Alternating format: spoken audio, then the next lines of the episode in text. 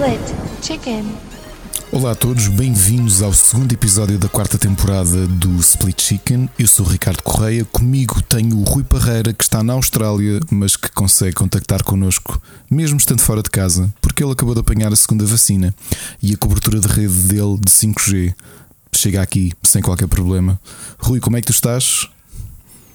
Mais robótico? Olá Ricardo, estás bom? Olha, estou dentro de um saco de um canguru, gajo não para quieto aqui aos saltos. Estás a ouvir bem? Estou aqui meio do forte, aqui com os filhos dele. Oh, God. Ouve bem daí, amigo. Isto, cara, com 5G é muito bom. Ah, conseguimos ver a cabeça de fora. Estás bom, Ricardo? Então, e como é que está Epá, é que tá os essa vacina? meu. Epá, tudo bem. Tá... Ouviste o que eu disse? Estava meio abafado dentro do saco. Não, mas ouvi-se bem, pá, esta cobertura do 5G. Isso foi Pfizer, não foi? Foi, não, foi da Pfizer, foi. Isto, A Pfizer tem uma boa 5G cobertura de 5G, funciona pá. E mandou tal estalo que foi ter a Austrália, como tu disseste muito bem. Estamos aqui com confuso horário, aqui são 6 da manhã, quase 7, que bocado tenho que ir trabalhar, mas eh, já. Estamos aqui a gravar um novo episódio. E então? Para, Parvoíce, bem, temos que inventar ainda mais umas valentes, é? No Sendo que espaço, daqui, daqui a quê? O episódio daqui a duas semanas sou eu a apanhar, o, a apanhar a vacina também, a segunda dose. É verdade, é também verdade. vou ficar todo e- cobertozinho. e provavelmente o, o pessoal que estiver a ouvir isto, o Steve Bezos já estará no espaço, já deu a sua voltinha, já tem as suas asas de astronauta, mas também deve ter sido à conta do, da, da vacina. Pronto, já até vou. Olha, falar em vacina, queria, queria, Rui, queria aproveitar, não sei, eu esqueci-me de dizer para trazeres um copo para comemorarmos, porque ah, no Reino Unido a pandemia acabou hoje, portanto, muitos Foi. parabéns. Muitos oficial, parabéns. eu também fiquei É muito contente de saber que já, já, já o pessoal já pode lamber as maçanetas à É vontade, eh, sem stress. eh, podem depois logo a seguir beijar-se no boca uns aos outros. Sim, sim. Pronto, ele- eles estão aí com 45 mil casos por dia. Se lhe esquece- Sim. esqueceram-se de avisar o vírus que a coisa já acabou, não sim, é? sim, sim. Agora é assim: usa, uso da máscara só para os bandidos que vão assaltar bancos. Aí Ok. sim tem que usar máscara para não serem reconhecidos. De resto, não é preciso. Usa quem quer.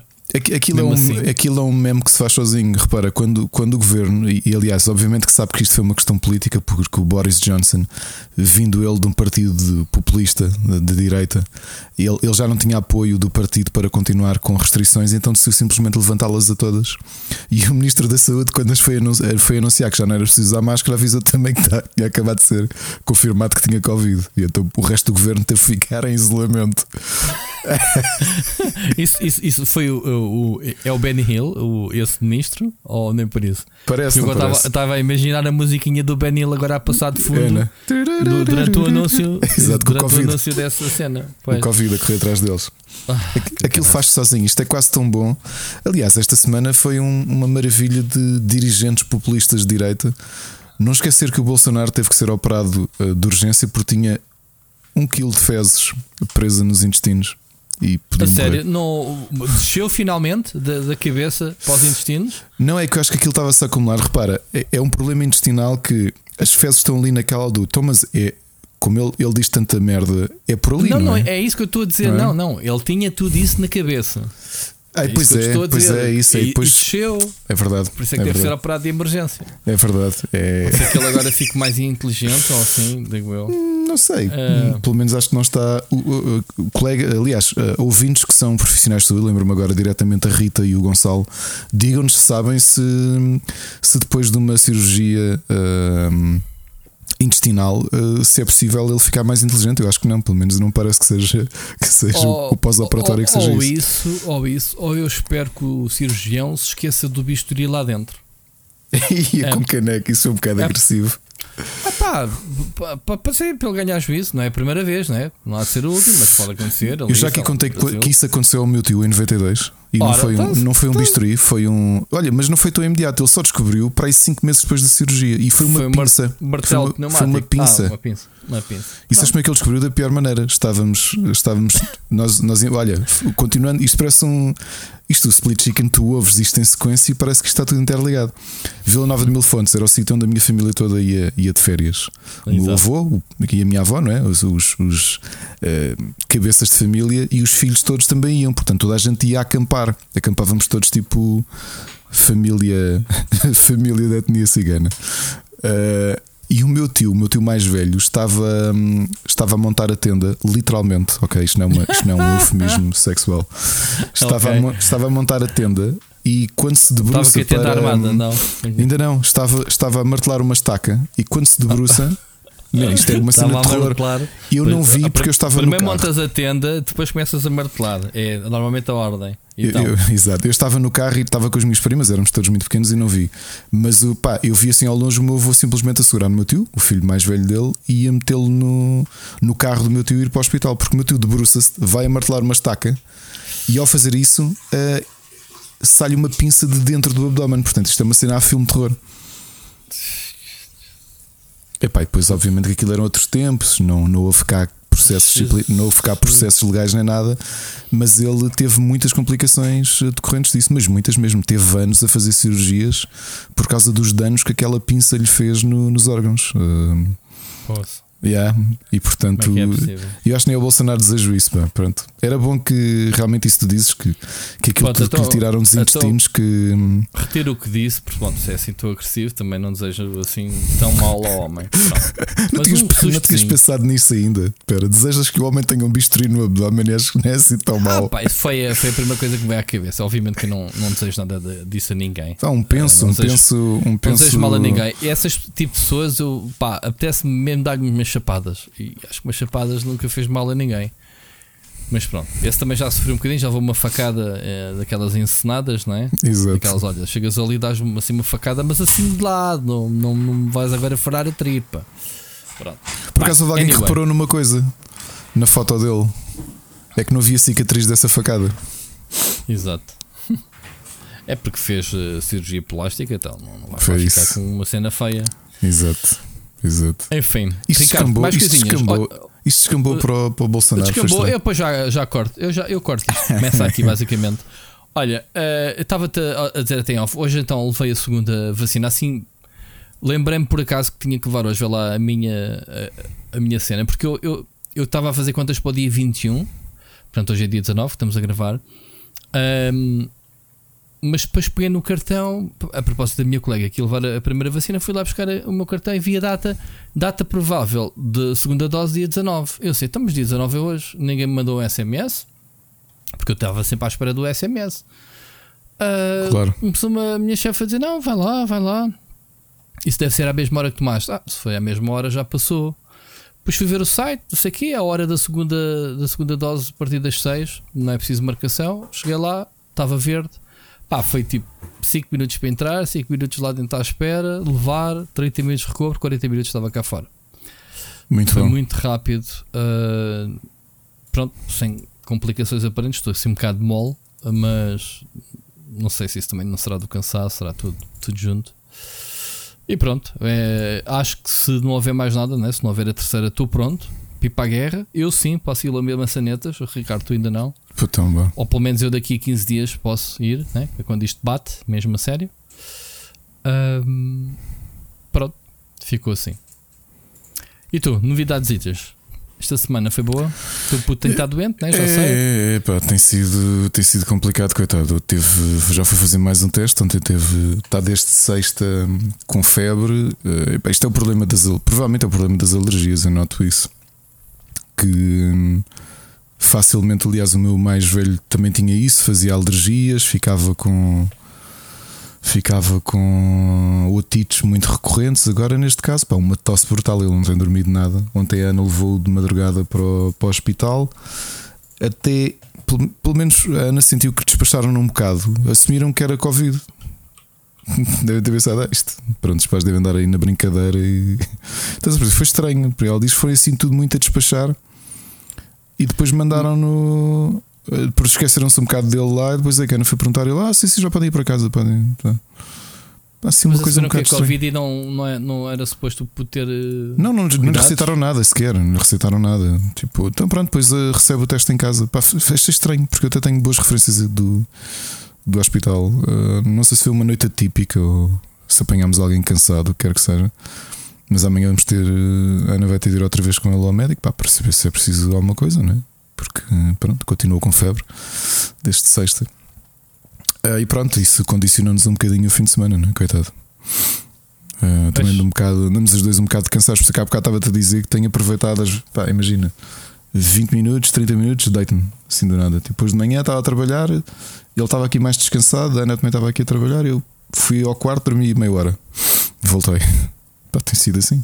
Tenho andado a dormir assim em blocos de meia hora, qualquer coisa.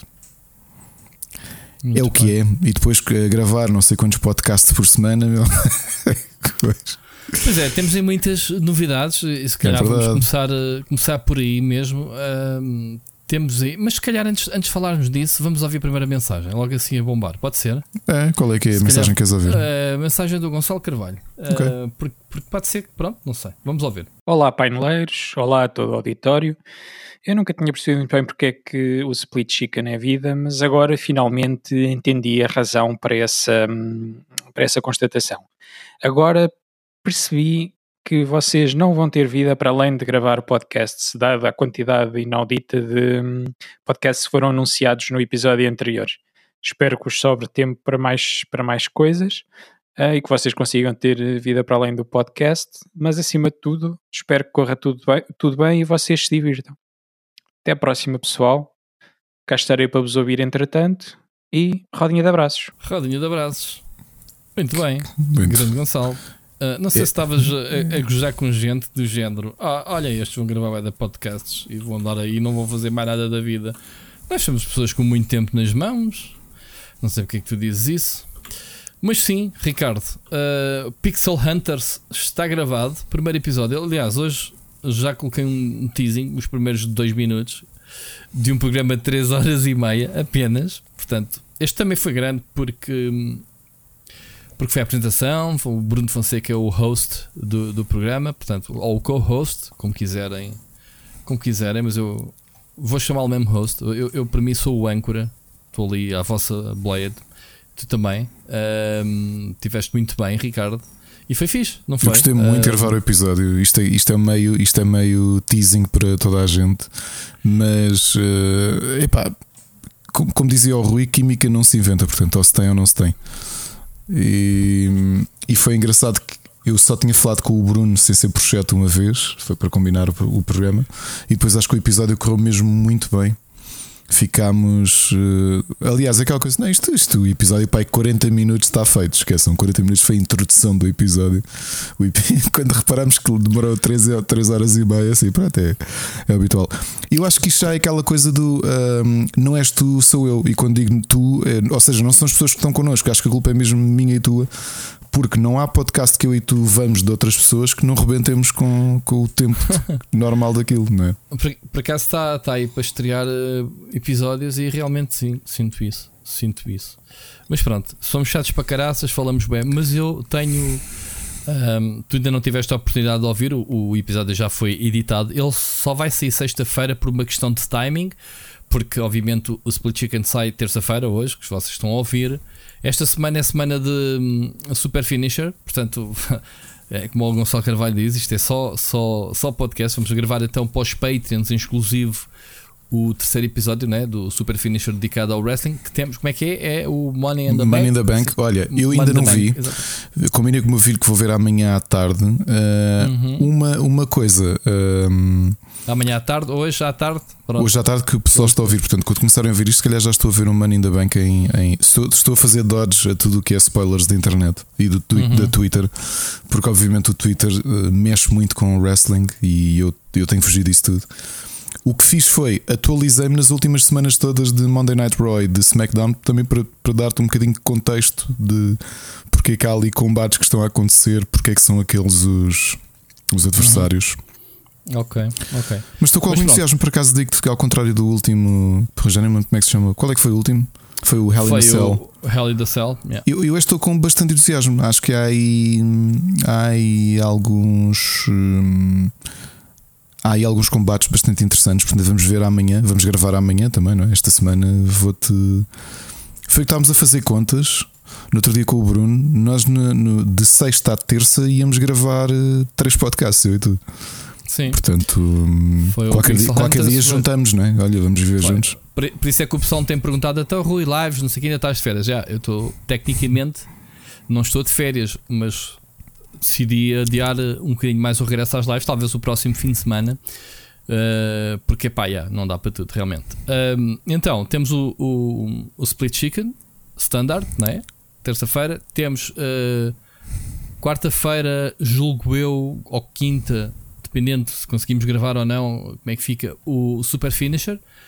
E este, o, o, o novo, estou muito ansioso para ouvir feedback da malta. O Pixel Hunters será sexta-feira. Estou a apontar para sexta. Ricardo, não sei se parece bem. E temos aqui um podcast uh, estreia mensalmente. O próximo será, obviamente, em, em agosto.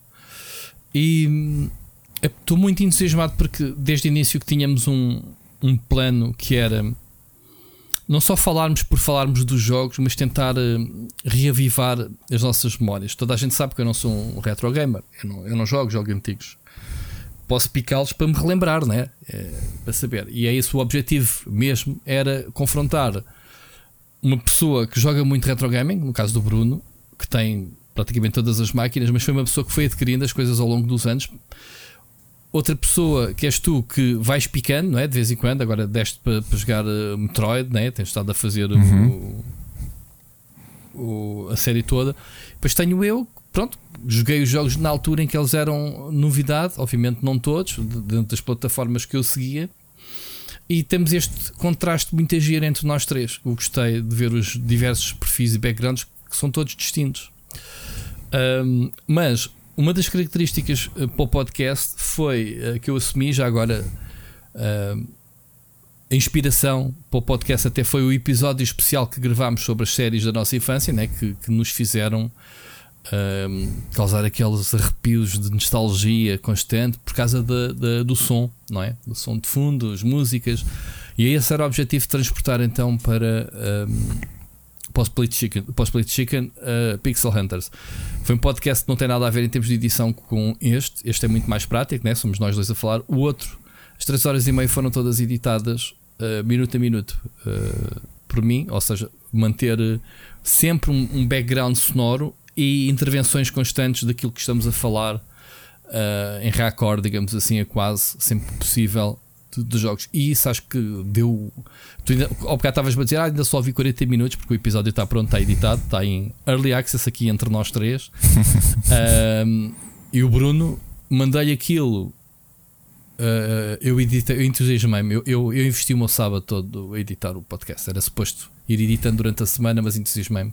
Não sei se reparaste nisso, Ricardo. Eu, yeah, yeah, yeah.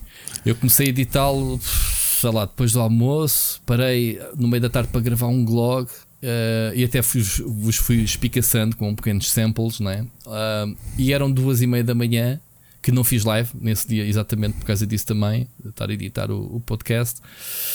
Eram duas e meia da manhã, mais ou menos, e disse: Bom dia, uh, está aqui o podcast. Bom dia para o Bruno, porque há aqui um pormenorzinho que o Bruno está nos Emirados Árabes. Lá são mais 3 horas, portanto, a gente começou a gravar o podcast quase às 11 horas de Portugal, portanto, quase às 2 de lá um podcast, começar e não começar com 3 horas e meia, vá lá, o rapaz eram quase 6 horas da manhã dele quando foi para a cama, todo entusiasmado, todo, todo maluco.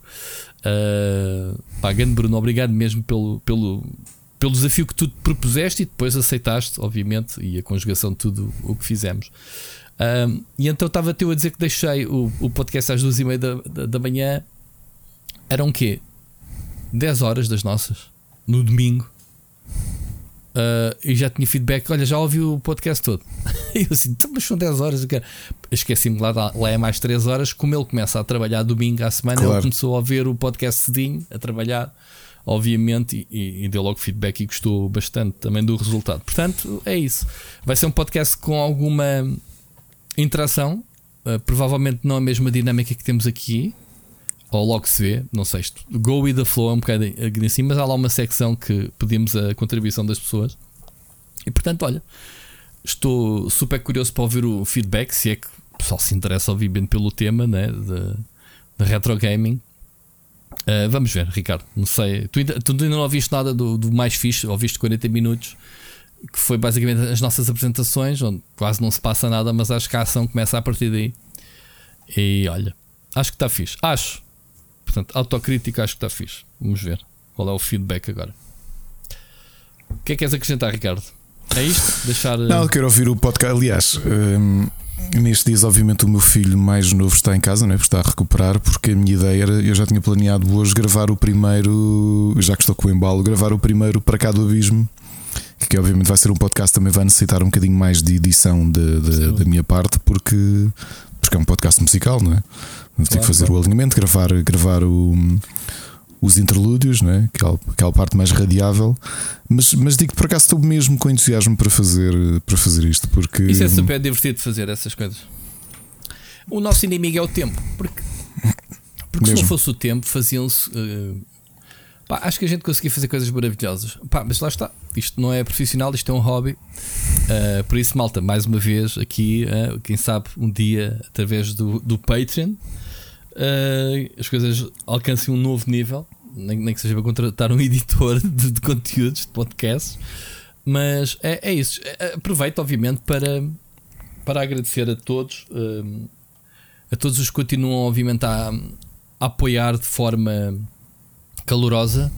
Já vamos no quê? No nosso terceiro mês, Ricardo, penso eu, Sim. de, de, de Patreon. Ah, obviamente, há pessoas que pronto, fazem pausas ou, ou mexem nos tiers. Normalmente, as pessoas até têm aumentado os tiers, é porque provavelmente gostam de- das ofertas, né? Temos neste momento um passatempo para correr muito flash, muito rápido, que é o, o Mario Golf Super Rush para a Switch. Portanto, quem quiser ah, ainda, ainda está a tempo. Hoje, terça, acho que é dia quê? 22 ou 21, não É. tenho certeza. E, Agora, e mais uma vez relembrar porque é que isto são passatempos flash, porque como sabem as, eh, houve muitas alterações nas regras da, da Nintendo e uma delas é que aliás já expiravam, mas agora eh, os códigos da Nintendo são gerados e 30 dias depois eles, eles expiram Sim. definitivamente. Sim, sim. E, e- e, portanto, hum, por isso é que colocamos sempre esse pedido adicional que é concorram apenas se tiverem a certeza que até ao dia X conseguem eh, É, é porque senão, ou, ou vocês, claro, uh, podem participar e dão um código a alguém que o recupera, ou então estão a estragar um jogo e a é oportunidade de isso, alguém é o poder. uh, portanto, não é bom para ninguém. Se for para, para sacar, para, para, ganhar, para ganhar o passatempo bom, uh, e para jogá-lo, ou então se for para dar a alguém que queira mesmo, uh, mas pronto. Fica aqui esta, esta dica. E se não usarem, depois também não vale a pena reclamarem, porque o, o, código expira, está lá bem claro isso. E então queria, queria, queria agradecer, eh, vamos agradecer como sempre fazemos, ao Bruno Carvalho, ao Frederico Monteiro, ao Luís Ribeiro, ao Ricardo Moncacho, ao Wolf, ao Carlos Felipe, à Rita Ferreira, ao Emanuel, ao Vasco Vicente, o Anza Bolt, o Mocas, ao Oscar Morgado, o Game Chess, o Tiago Santos e o Bernardino Cavalheiro.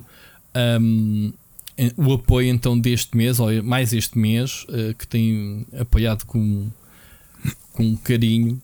Um, muito obrigado a todos. Ok? Uh, e é tudo, Ricardo. Estamos conversados de podcasts. Vamos começar um podcast mesmo à séria ou, ou não, nem por isso? Sim. Estamos em silly season, portanto, podíamos estar aqui a conversar, porque este, este programa, à partida, vai ser mais curtinho. Uh, já estou a adivinhar. Uh, uh, fazemos sempre a, mas uh, a gente já tem alguma sensibilidade, a não ser que a gente se estique com, com algum tema que não estivéssemos à espera. Mas um, Notícias da semana. não há muitos temas que mereçam a gente estar aqui a debruçar-se. Uh, há um que se calhar um, que era o que íamos começar, que é sobre o Steam Deck, Ah. deixando aqui o alerta de que É eu já isso. fiz um blog sobre o caso. Fizemos eh, um dos temas da- do, do Pixel Hunters. Foi o Steam Deck, mas no contexto, obviamente, do retro gaming. O Bruno quis eh, trazer esse assunto, portanto, vamos falá-lo aqui, tentar não repetir o que falámos no outro episódio para não, não parecer déjà vu, mas fica já aqui o disclaimer. Mas acho que deveríamos trazê-lo aqui o Steam Deck, nem que seja só para fazer aqui um, pequeno remate a tudo o que já foi escrito e dito. Uh, soube hoje que já não pai scalpers a vender isto por uh, 15 mil dólares. Uh, não me perguntes como, mas acho que, que a Valve já, já lhes caiu em cima. Ou seja, há pessoal a vender a sua pré-reserva por 15 mil. É- Isto é, é- anda tudo doido. Eh, Aqui não é doido quem compra, mas é um bocado maluco quem põe à venda por estes preços, não é? Acho que é 15 mil, não quero estar a exagerar, mas era assim uma coisa estúpida. Um balúrdio. que é que tu dizes, Ricardo? Já agora, Eu achei curioso essa dos scalpers porque nem sequer é garantido que as pessoas que estão a vender 10 mil dólares no eBay. Pronto, fica aqui Que- já. Não é 15 mil, é 10 mil. que o É maluco consigam, que o consigam fazer. Já agora, epá, isto é estranho, ainda não lançámos o Pixel Hunters. O Pixel Hunt- há, há uma coisa que vai acontecer mensalmente que é eh, isto que vamos sentir agora quando falarmos do Steam Deck. É que já falámos sobre isto. Claro que tive, tentámos dar ali um foco direcionado à- às questões do, do, do retro gaming, mas obviamente que alargámos a discussão um bocadinho mais. Até tínhamos aqui o insight do Bruno também. Ah, e, hum, e, e acho que se calhar por isso é que o tema vai ser um bocadinho mais curto. É precisamente por isso, porque essencialmente em 72 horas é a segunda vez que vamos falar sobre o mesmo Exato. tema. Exatamente. Não, mas vamos aqui focar no, no. Toda a gente sabe o que é o Steam Deck. Vamos só falar ah, opinião geral. Mas estava aqui a ver então esta notícia do- dos scalpers. Ah, aqui uma mensagem do Steam muito fixe em termos de pagamento, a pagar a pré-order, dizer um, It looks like you've been attempting a lot of purchases of the last few hours. Please wait a while before trying again. Ou seja, eles têm aqui um sistema anti-bot um, montado, já aqui tínhamos falado até no, no Pixel Hunter, que é um, só é elegível para, para fazer pré-order uh, quem tenha criado conta anterior a junho de 2021 e tenha feito pelo menos uma compra na conta. Portanto, acho que não há melhor forma de autenticar que é mesmo antes sequer do produto ser conhecido, contas registadas com, uh, contas registadas e com compras adicionadas parece-me um, bom um bom modo. Pelos vistos o sistema está a registrar várias compras, ou com o mesmo cartão, ou, ou não sei como é que ele teta, e toma ações quanto a isso. Mas pá, grandes otários, meterem escopas, meter 10, quem é que vai dar 10 mil euros por uma consola? Ou um computador ahm, que tu podes comprar por muito menos, não é? Oh, oh, Rui, esclarece-me aqui uma coisa. A malta está a fazer pre-orders, mas o próprio Steam disse que não sabe qual é que é o output de, de- de dispositivos que vai ter disponível até lá e que não é garantido que toda a gente está a fazer pre-order que o consiga receber já em dezembro. Portanto, pessoas- os scalpers estão a fazer scalping de uma coisa que não têm e que não sabem se vão ter. Essencialmente é isso. Portanto, isto é o cúmulo do atraso mental. do atraso mental de, quem compra e quem vende. Mas quem compra é mais atrasado mental, é retardado e, e- e não, não se informa. Pronto. Agora, quem está a vender, está a vender algo que também ainda não tem. E, e já entramos aqui na, na, na- na ótica da burla. Tu estás a vender uma, uma pré-order, porque não há o produto, né? uma coisa é tu uh, sacares as pré-orders. Quando sai a consola, foram-te atribuídas a ti, pagas, recebes a consola e vendes. Ok? Outra coisa é ainda só saiu as pré-orders, a consola só sai em dezembro, como tu dizes, não se sabe qual é qual é que é o, o número de consolas, mas acho que as coisas estão a correr muito bem em termos de pré-orders, acho que houve muita adesão. E se a Steam, se, a Valve não sabe quantas consolas é que terá prontas em dezembro, há uma possibilidade destes tipos que estão a vender as pré-orders no eBay por 10 mil euros não venderem nada. Quando chegar ao fim, não há. Olha, tem que esperar mais. Pronto. É bem estranho, não é? Muito estranho. Eh, e, e- e considerando, Ricardo, que há esta crise dos, dos, dos processadores, dos chips, de, percebes? Há, tudo isto. Eu não sei como é que a- o Steam vai conseguir quantas consolas é que vai ter, eh, ou computadores, vai ter prontos na, no Natal. Vamos ver. É, é realmente, é realmente muito estranho. Uh, obviamente que é um dispositivo que eu, que eu tenho algum interesse, não é? Um, Isto, isto pode, pode, pronto, pode agora causar que haja um mercado novo. O que eu acho que, o que eu acho interessante é trazermos o universo, o ecossistema PC para portátil. Lembras-te de algum caso anterior com isto? Ou seja, pequenas máquinas, computadores. Tiveste algumas boxes eh, domésticas, não é? Tivemos, obviamente, a Steam Machine, mas a, a nível desta portabilidade, de trazeres o, o, o ecossistema PC para, para portátil. Já tivemos. epá, eu nunca mexi numa, numa Shield e portanto estou a falar de cor. Não sei qual é que era o. o- como é que, o que é que aquilo Não. era na prática? O que é que aquilo era na prática? o Shield não processava, pá. Ah, era só stream, não é? Era, tinhas de ter a, placa gráfica da Nvidia e, e do teu computador a, a fazer o processamento. Pois. Eh, ou seja, o Shield é o Wii U. Percebes? Exato, exato, exato, exato, exato. Não é a mesma coisa. Mas percebo a tua questão. Agora, outras experiências que temos semelhantes é, obviamente, eh, cloud gaming. Pronto, cloud gaming está em todo lado. Tá, nos- podem dizer isso, ah, já temos cloud gaming. Certo? Não está a ser processado na própria máquina como esta, como esta eh, Steam Deck eh, nos promete. Mas continua a ser uma máquina muito interessante. Percebe-se a vontade toda e as movimentações do mercado em relação ao Steam Deck. Porque, para as potencialidades técnicas de- de- do dispositivo e o valor que ele custa, porque, novamente, já que ele é expansível por cartão uh, micro SD, micro SD, não é? Uhum. O mesmo, a versão base é muito interessante. Sim, sim, sim, sim. Mesmo, mesmo muito São interessante. 64 gigas, uh, gigabytes a versão básica. Um, epá, é, é uma máquina interessante. uh, eles, eles prometem o controle a correr, a correr, uh, a ser processado na, na própria máquina. um, efeitos de ray tracing. Tem as limitações do próprio ecrã, ou seja, não faz output, uh, está a 720 no ecrã, não faz output uh, 1080 ou nem sequer 4K. Portanto, em termos de resolução, não é por aí. Uh, tem é 60 frames. Pronto, há aqui um compromisso no seu ecrã de 7 polegadas. Agora, aquilo é um computador em que tu podes ligar uh, uma dockstation que vai haver, ou através de um USB alimentado ao, ao monitor. Podes ligar teclado, rato, podes transformar num, num computador. Aquilo vem com o Steam OS mas uh, está aberto a qualquer sistema operativo. Podem instalar lá o Windows, podem instalar lá outras lojas. Pró o próprio Tim Sweeney, lá está, déjà vu. O Tim Sweeney veio dizer uh, obrigado, uh, yeah, uh, parabéns, uh, achou muito bem. A Microsoft também deve estar a, a esfregar as mãos, obviamente, vai lá meter o Game Pass no PC e, e, o Cloud Gaming, obviamente. O pessoal pode ver filmes, pode navegar na internet, portanto, é uma máquina bastante completa. Resta saber, obviamente, a performance. A performance concreta não há de ser igual a um computador de topo, obviamente, uh, mas vai cumprir as funções.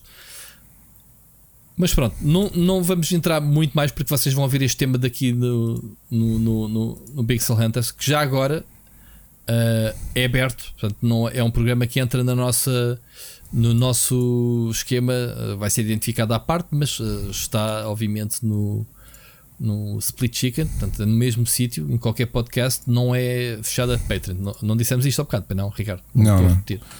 Pronto. Fica, aqui, fica aqui o aviso mensalmente. Aliás, Pronto. assim como o próprio Para Cá do Abismo, assim que ele sair, que eu, que eu estou convicto que sai ainda este mês, não sai esta semana para também não sobrecarregar o conteúdo que, Claro. que vão receber. Claro.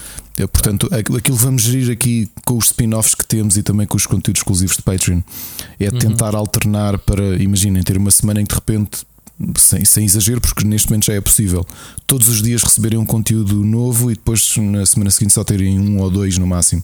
Vamos estar aqui a fazer esta gestão do conteúdo e, e obviamente que estes spin-offs são, são perfeitamente abertos, portanto a ideia é mesmo toda a gente poder ouvir e, e pronto, e se gostarem.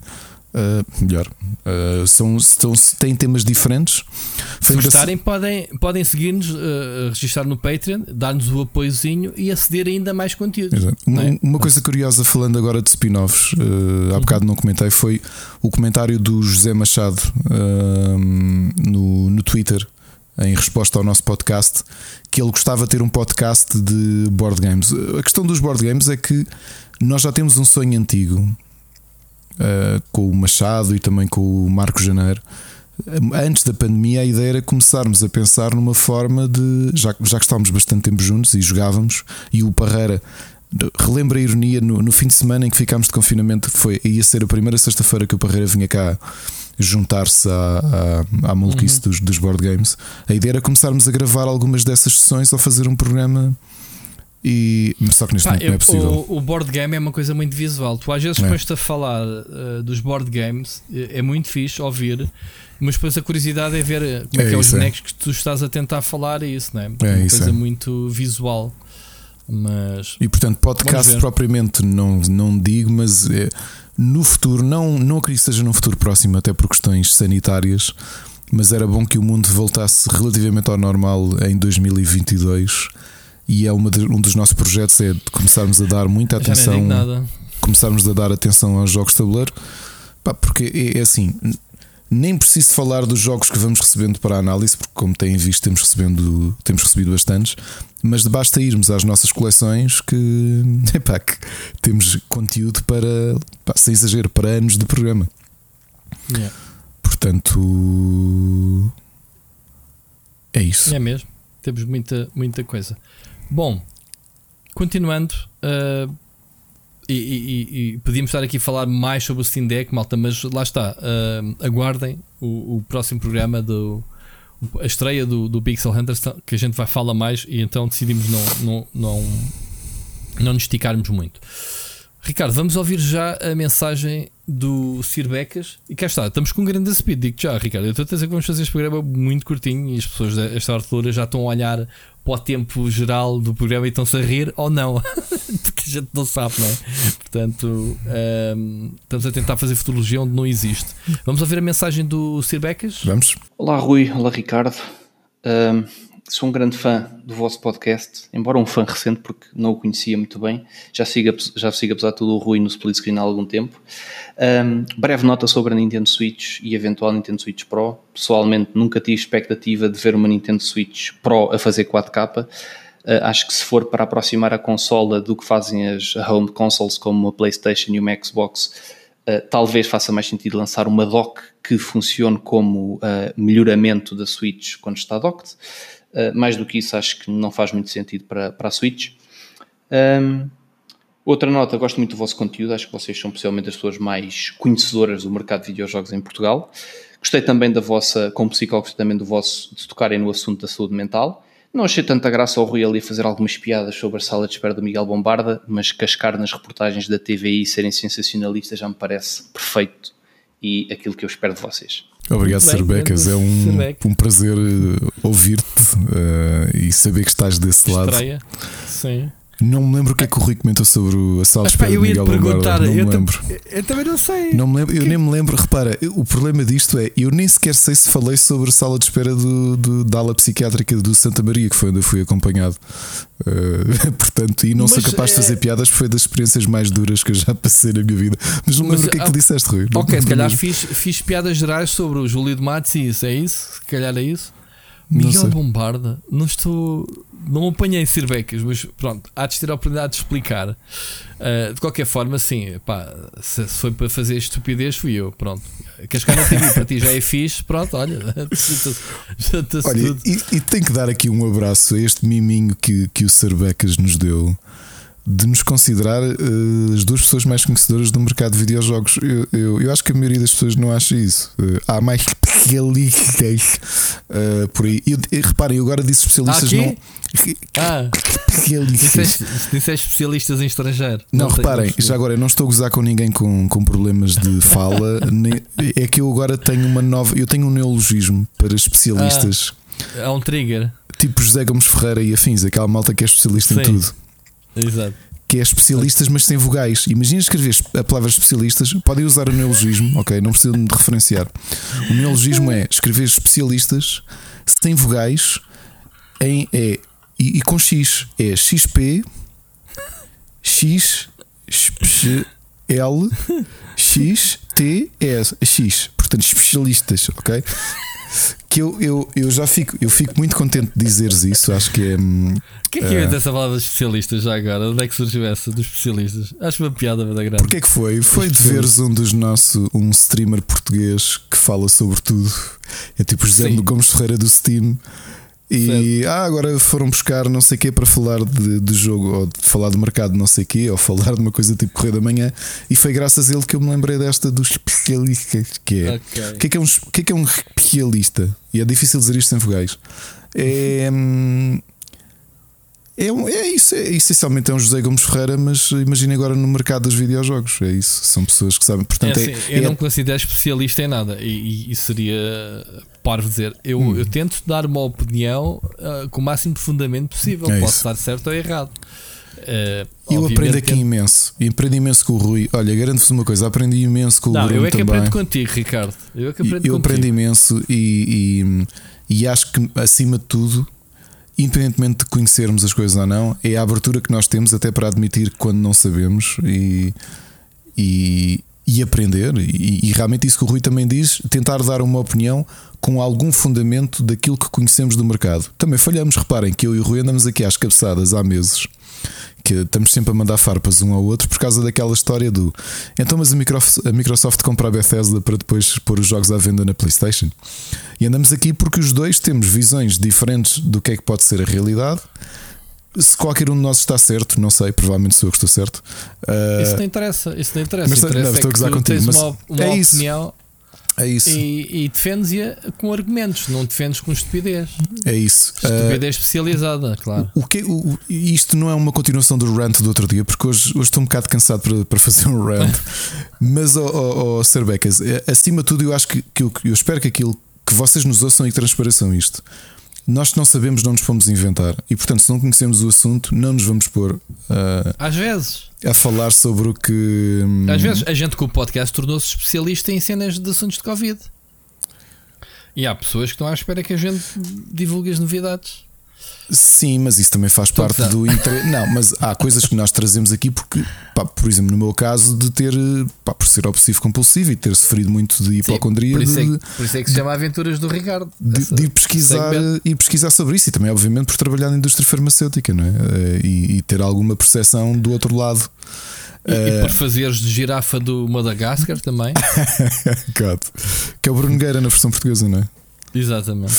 Uh, mas, mas, eu acho que há uma grande falha. Eu sinto isso muito no Twitter. Por isso é que no outro dia dizia ao Rui que, que eu, eu, que tinha fugido. O Facebook reserva essencialmente para algumas discussões mais políticas e o Twitter. Eu, toda a gente dizia: olha, que a comunidade de gaming está no Twitter, é lá que se discute. Mas eu tenho ficado muito desiludido com o Twitter também, porque, porque acho que, há, um, que há, um, há Isso um... é o que tu atrás. Tu atrás assuntos. Tu, tu, conforme a tua, a tua pesquisa, conforme aquilo que tu segues e comentas, depois, obviamente, que o Twitter, uh, o algoritmo uh, Mas, começa Rui, a construir é, à tua volta. Nem é só isso, sabes? O meu problema é mesmo. Eu, eu digo isto porque todos os dias de manhã recebo uma notificação de uma, uma, uma tipo com umas mamas boas. Uh, um post de algo que eu nunca pedi e eu, eu, eu, só pode ser da minha navegação pelo Twitter, porque a razão é que não, é que... que eu tenho. Qualquer dia a minha mulher pega no telemóvel e vê o pop-up, que aquilo faz aquelas notificações. Quem é esta? E eu sei. O que, o que eu estava aqui? a dizer é esta ideia do, dos conhecedores de mercado. Eu acho que o problema inverso é esse. Eu espero que nunca ninguém se tenha sentido defraudado. Não acredito que isso aconteça a ouvir-nos uh, semanalmente. Podemos estar errados com as nossas opiniões, mas são isso, opiniões. Tentamos fundamentar com o pouco ou o muito que conhecemos de determinados assuntos. Isso, eu isso acho, é eu acho que não... a exigência também é, é, é baixinha, oh, oh, Ricardo. Eu acho que se normaliza. É engraçado que eu estou a tentar falar a sério e tu estás, estás a falar a sério ou estás a gozar? É que eu quero não Estou a falar a sério. A exigência é muito baixa, por isso é que o pessoal não se chateia. Estou a falar dos especialistas que são convidados para outras coisas, não ah, a falar de nós. É isso, sim, é, ah, isso, que, é isso que eu ia dizer ah, agora. É que, ah, agora, agora fintei. Fiz agora fintei, fizeste-me, sim. Foi é, um, eu senti-me o Mbappé à frente do Pedrinho agora. Boa, boa, boa. Uh, o Mbappé que já agora é a capa, novamente, não é? A capa do, do, do FIFA, FIFA. 22. Sim, senhor. Sim com a edição especial em que tu podes passar a bola debaixo das pernas dele. Exatamente, uh... mas só só a versão de 100 paus. Exato, exato. Traz, a capa tem uma abertura e tu podes atirar a boca. Bem, uh... bolas. O, ah. Eu acho que o problema é realmente isso. Tu fala. Há, eu acho que há a falta de escrutínio em Portugal, especialmente em Portugal. O mercado, o mercado é pequeno. Uh, o mercado de, ou chamemos-lhe quase de, de mídia, é pequeníssimo, é cada vez mais pequeno. Estás a centrar muito a tua opinião em streamers e, e, e tu vais dizer, tu também és um streamer, obviamente. Eh, mas lembram-me de muita gente me dizer: é, mas atenção, tu se já segues alguns youtubers ou streamers uh, internacionais que são referências para ti. É verdade. Mas, oh, oh Ricardo, eu sou um streamer. Um, a minha posição como streamer não é ir mandar bitites em direto nem mandar ver. Eu, quando tenho um assunto, um talk show ou que falemos com alguém, assinalo. O, a minha posição como streamer é estar um bocadinho e interagir com a minha comunidade ao vivo, faz parte de qualquer projeto. E estar a jogar jogos que gosto ou que quero mostrar sem marmar. Eh, sem marmar a opinião. Obviamente que reagimos a eventos yeah, e damos a opinião em direto, sim. Mas isso também. Aí posso dizer que somos especialistas nisto, não é? Portanto, eu, eu, já acompanho a indústria há muitos anos para poder eh, fazer uma, dar uma opinião sobre uh, uma, um evento. Mas em termos do, do, do, do, do dia a dia, do fim de semana, é, a minha, o meu principal objetivo é estar, estar divertido com a malta, estar ali no, tranquilo. Muitas vezes até faço questão de arranjar jogos para estar com vocês, com, com o Seixas ou com o Mocas, a jogar multiplayer quando é possível. Que é mesmo aquilo. Sim, mas É o- isso é o dizias, isso dizias, eu tenho que dar razão, que é uma falta de escrutínio sobre quem opina. E não estou a falar só de videojogos, obviamente que exi- existe. Aliás, falámos aqui do José Gomes Ferreira, que é um grande exemplo disso. Yeah. Uh, mas centrando só nos videojogos, há uma confusão muito grande que acho que é um problema da sociedade atual, que é olhares uh, dimensão do público de alguém e validade da opinião desse alguém. São duas coisas que não são obrigatoriamente uh, interceptáveis. Mas tu, neste momento, tu validas a opinião de alguém simplesmente por ter muita gente a ouvi-la. O que é estranho. E esse não é o argumento para tu seguires a palavra de alguém ou seguires, a seguir a palavra, isto quase são uma cena religiosa. Oh, oh, Ricardo, eu vou-te fazer um, um, um exemplo em paralelo. Tu, tu, tá, tu estás com a tua família, certo? De férias, num sítio estranho e queres ir almoçar. Tu tens no- na mesma rua dois restaurantes, um ao lado do outro. Um está a abarrotar a cheio de pessoal e o outro está às moscas. Onde é que tu vais almoçar? Estás a perceber o que eu quero dizer? Tu vais dizer assim: é pá, o outro está a abarrotar, deve ser muito bom que toda a gente quer aquele. Aquele está às moscas, pá, mesmo ali ao lado, com as pessoas a fazerem fila de um lado e não vão ao outro. É pá, deve-se passar ali qualquer coisa, se calhar não vou lá. Eu acho que é dentro desse prisma que tu vês que é, pá, se há muita gente a assistir, ou, ou muita gente, ou, ou a pessoa tem muitos views nos vídeos, é porque o conteúdo deve ser bom. E o que falta a mim, às vezes, é que as pessoas eu não vou falar em investidores, mas vou falar em pessoas que convidam para outros, outras coisas e que precisam de alguém da indústria para falar sobre o assunto, e eventualmente não têm tempo para analisar se calhar a pessoa e vão um bocadinho pelo feedback, pelo nome. É pá, este gajo é conhecido. Mas, calhar mas mesmo é este- aí eu acho que o problema é o é? resto, é a falta, a falta de escrutínio de quem ouve e de quem lê, porque hum, tu também vives tempos em que tu tentas escrutinar alguém que tu vês, imagina um streamer com uma boa viewer base e que, e que diariamente diz hum, uma série de pataquadas que não têm qualquer eh, veracidade, está ali apenas a atirar para o ar e depois é validado por outras pessoas apenas porque quer ir no comboinho do, do, do ser fixe. Sim. Tu também correlacionas muito depois, uh, tentas escrutinar a opinião dessa pessoa, seja nas caixas de comentários, uh, como uh, I hate. Pronto, se não, se não concordas, é hate. E alimentas muito isto, e portanto é essa validação da opinião que, que obviamente que o hate, não, não acredito que alguém se chateie muito nos dias de hoje, porque hate é Não, o, o rich problema orgânico. é, é hum, as pessoas normalmente não têm poder de encaixe e só olham para os comentários positivos. Se tu fores lá fazer uma crítica, levas logo com um rage ou, ou então a tua mensagem é apagada ou whatever. Ou seja, não existe, não existe cá livre reclamações. É o que é. E se não estás bem, muda-te, não apareças cá mais. É assim que levas, se calhar. Pá, eu, eu, eu tenho eu erros nos meus vídeos e tenho pessoas a comentar que me corrigem. Achas que eu não vou lá e agradeço as pessoas? Ou, ou pessoas que acrescentam input àquilo que eu digo sobre blogs que eu falo sobre indústria? Ahm, achas que eu, não, que eu não. Às vezes nem tenho palavras para responder porque as- as- eh, eh, aquilo que me dizem é um complemento tão bom que ainda bem que este comentário está aqui no vídeo. Que as pessoas que forem ver o vídeo e ver os comentários ainda ficam melhor informados. Estás a ver como é que isto funciona para mim?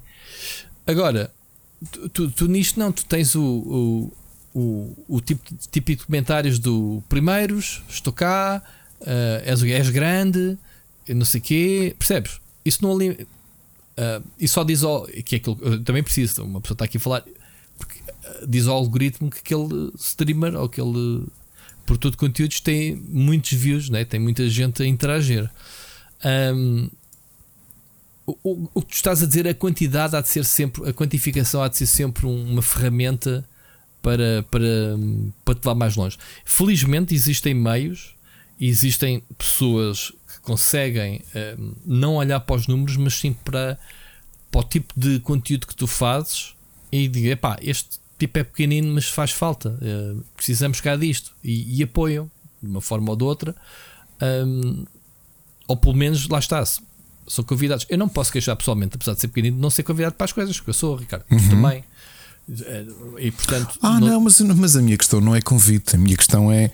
é Não, eu estou a falar, estou a dar exemplos, convites, uh, uh, convites para projetos, convites, porque depois um, isso às vezes é o que conta, não é a quantidade de pessoas que vê, mas aquela pessoa se calhar atenta e com poder para te levar mais longe que faz a diferença, não é?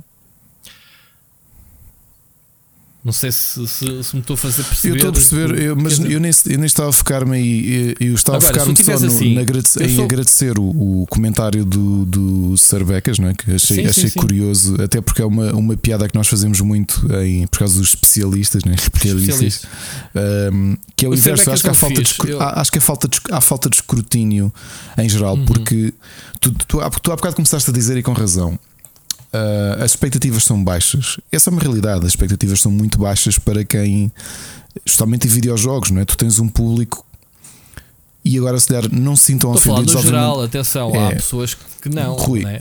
claro, que não. Isto, é, isto é falando do geral, não estou a falar em particular, claro. portanto não se sintam particularmente ofendidos por isso sentirem Bem, porque enfiar a carapuça, é, é isso que eu ia dizer, temos cara... pena. Rui, temos pena. Que, que, que, empatia que temos um com o outro, eu ia dizer exatamente o mesmo. em geral, sim, é um, é um público muito imaturo, uh, muito superficial, na maioria das vezes. Portanto, ah, E3 foi uma bosta, e ah, a E3 foi uma bosta.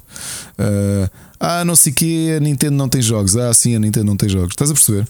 É hum, repetir frases básicas e Mas elementares. Isso é, isso é o, o, influencer levado à, à letra.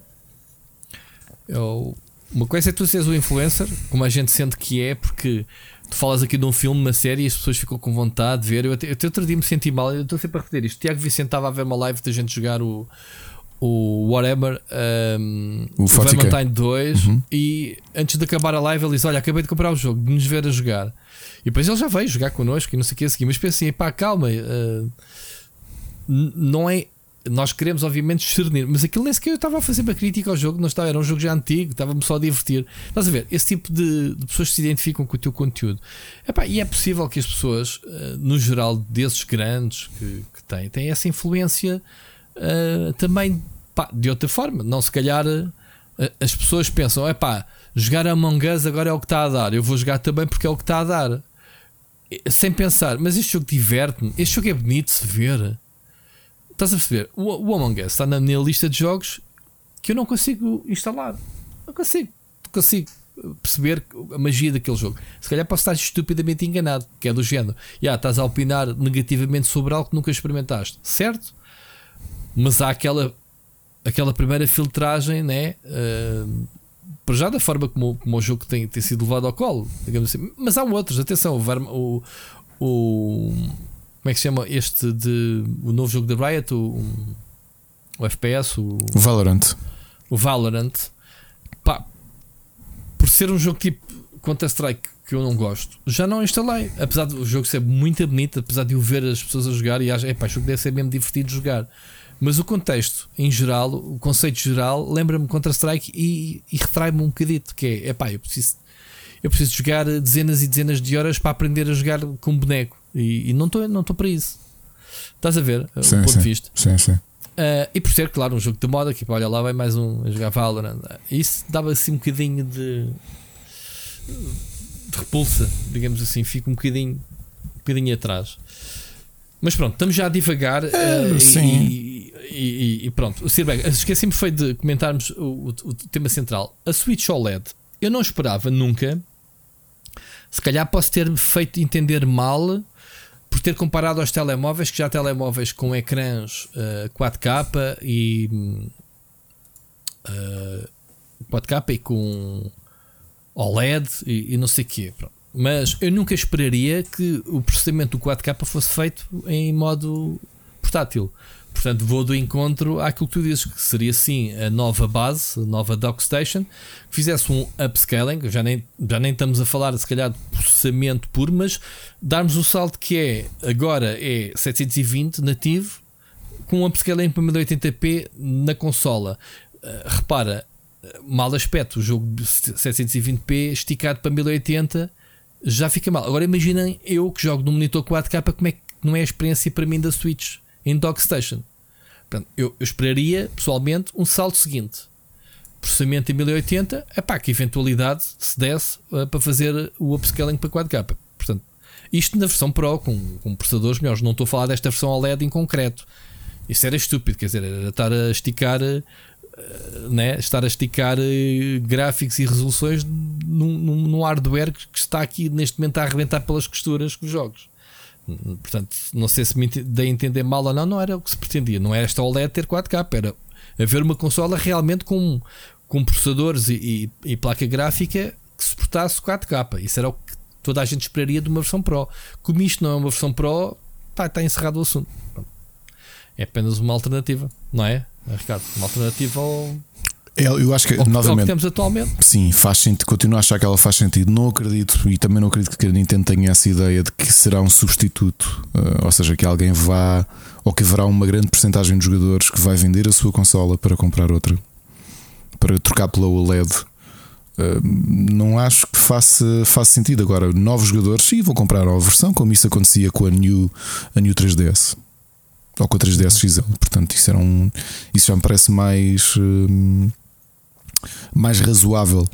Uh, agora, a Switch OLED, a grande ironia do Switch OLED uh, é, acaba por ser não ah, o anúncio do Switch OLED que foi foi lackluster, foi é feito o anúncio e a, e a, e a comunidade e, e, o próprio mercado foi tipo, ok, uh, era isto.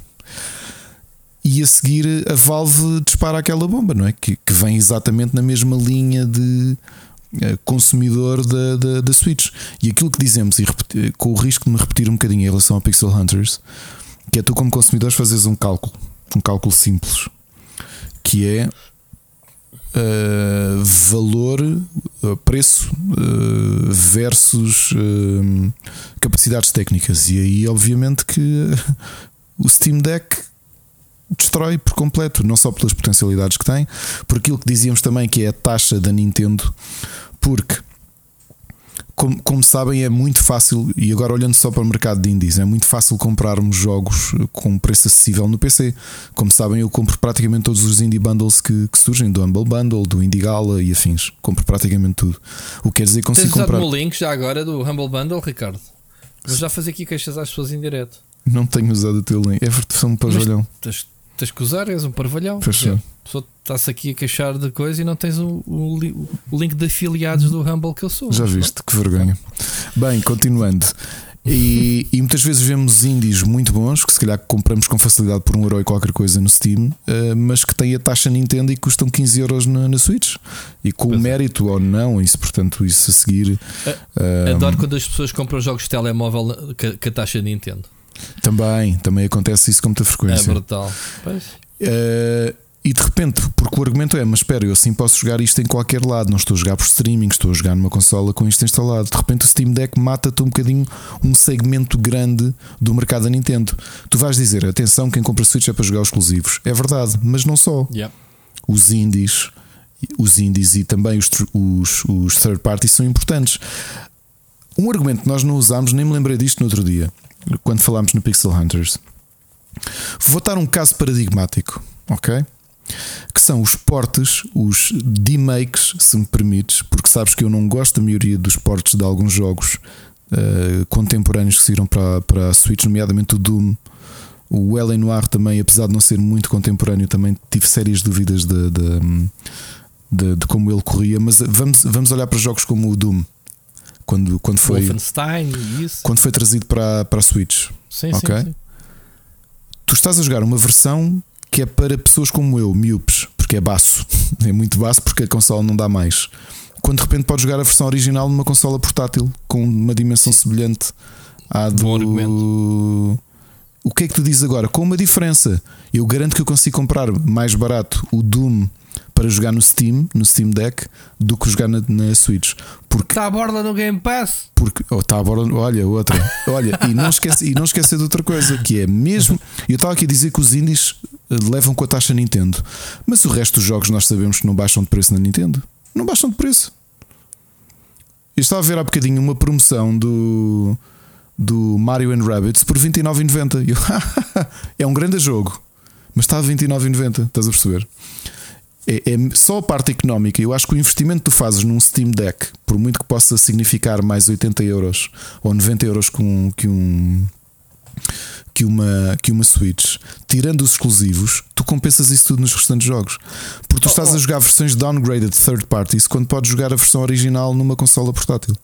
Portanto, é muito difícil. Neste argumento, eu acho que o Steam Deck, por muito que se diga que não, que não afeta, porque repara que quem compra Switch é para jogar exclusivos, há uma tranche de mercado da Switch que o Steam Deck dá uma tarefa imediata, uma pela, pela resolução, barra qualidade, barra apuramento técnico das versões dos jogos que tem, que são os originais, e depois pelo preço. O preço é imbatível. Tu nunca vais conseguir ter promoções na Switch como tens no Steam. E agora olhando só para AAAs, em que se calhar um mês depois deles lançarem, estás com uma promoção de 9,90 no Steam, uma promoção de fim de semana, e matou. Tu não vais conseguir, vais ter que pagar 59,90 na Switch. Estás a perceber? É muito difícil, pá. Eu acho, eu acho que o Steam Deck, uh, por muito que muita gente sinta que não é uma afronta direta ou um combate direto à Switch, é um combate brutal à Switch. Brutal mesmo, porque repara. Há coisas positivas da postura da Nintendo de estar isoladamente sós e não levem a mal utilizar a expressão salazarista no meio disto. Não, não estou de todo a chamar fascista uh, à Nintendo, de todo. A Nintendo tem uma postura orgulhosamente sós. Repara que nós já aqui discutimos, a própria Sony tem, uh, tem medido as águas e percebido que existe uma possibilidade económica de uh, atrair gente para alguns IPs deles e ao mesmo tempo vender no mercado que não é o seu, nomeadamente o do PC, aproximando-se se calhar um bocadinho da abordagem que, que a Xbox tem, sendo que ela tem nativamente o próprio PC como plataforma.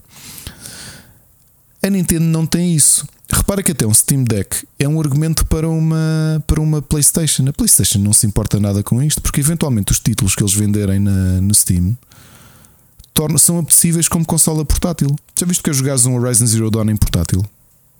Já pensaste nisso? Sim, claro.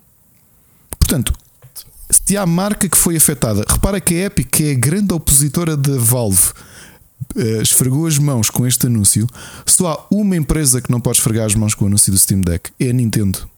A Nintendo é a única que esta consola é uma afronta direta em todos os aspectos. Primeiro, porque é tecnologicamente está a milhas da Switch OLED ou do que quer que ela venha a ser seja pelas capacidades de expansão, seja pela possibilidade de tu usares a tua, o teu, seja o Xbox Game Pass. Rui, se tu quiseres, voltando a pegar nas palavras do Tim Sweeney, tu só com os jogos oferecidos da, da, da Epic, tu já tens a tua consola portátil feita. Tens mais, não precisas mais nada. És um tipo feliz. Exato. Já percebeste isso? Como se, fossem, como se fossem todos bons. E depois ainda podes jogar o Fortnite e podes jogar. Um, o que é mais? Olha, havia alguém a gozar hoje. Rocket League. Vi um, vi um, um meme muito giro. Essa achei piada que é o Steam Deck corre o League of Legends, o Switch, a Switch não corre. Portanto, a Switch ganhou. Mas mesmo nestes Exato. argumentos é engraçado Exatamente. que O, o Sírio aprova essa.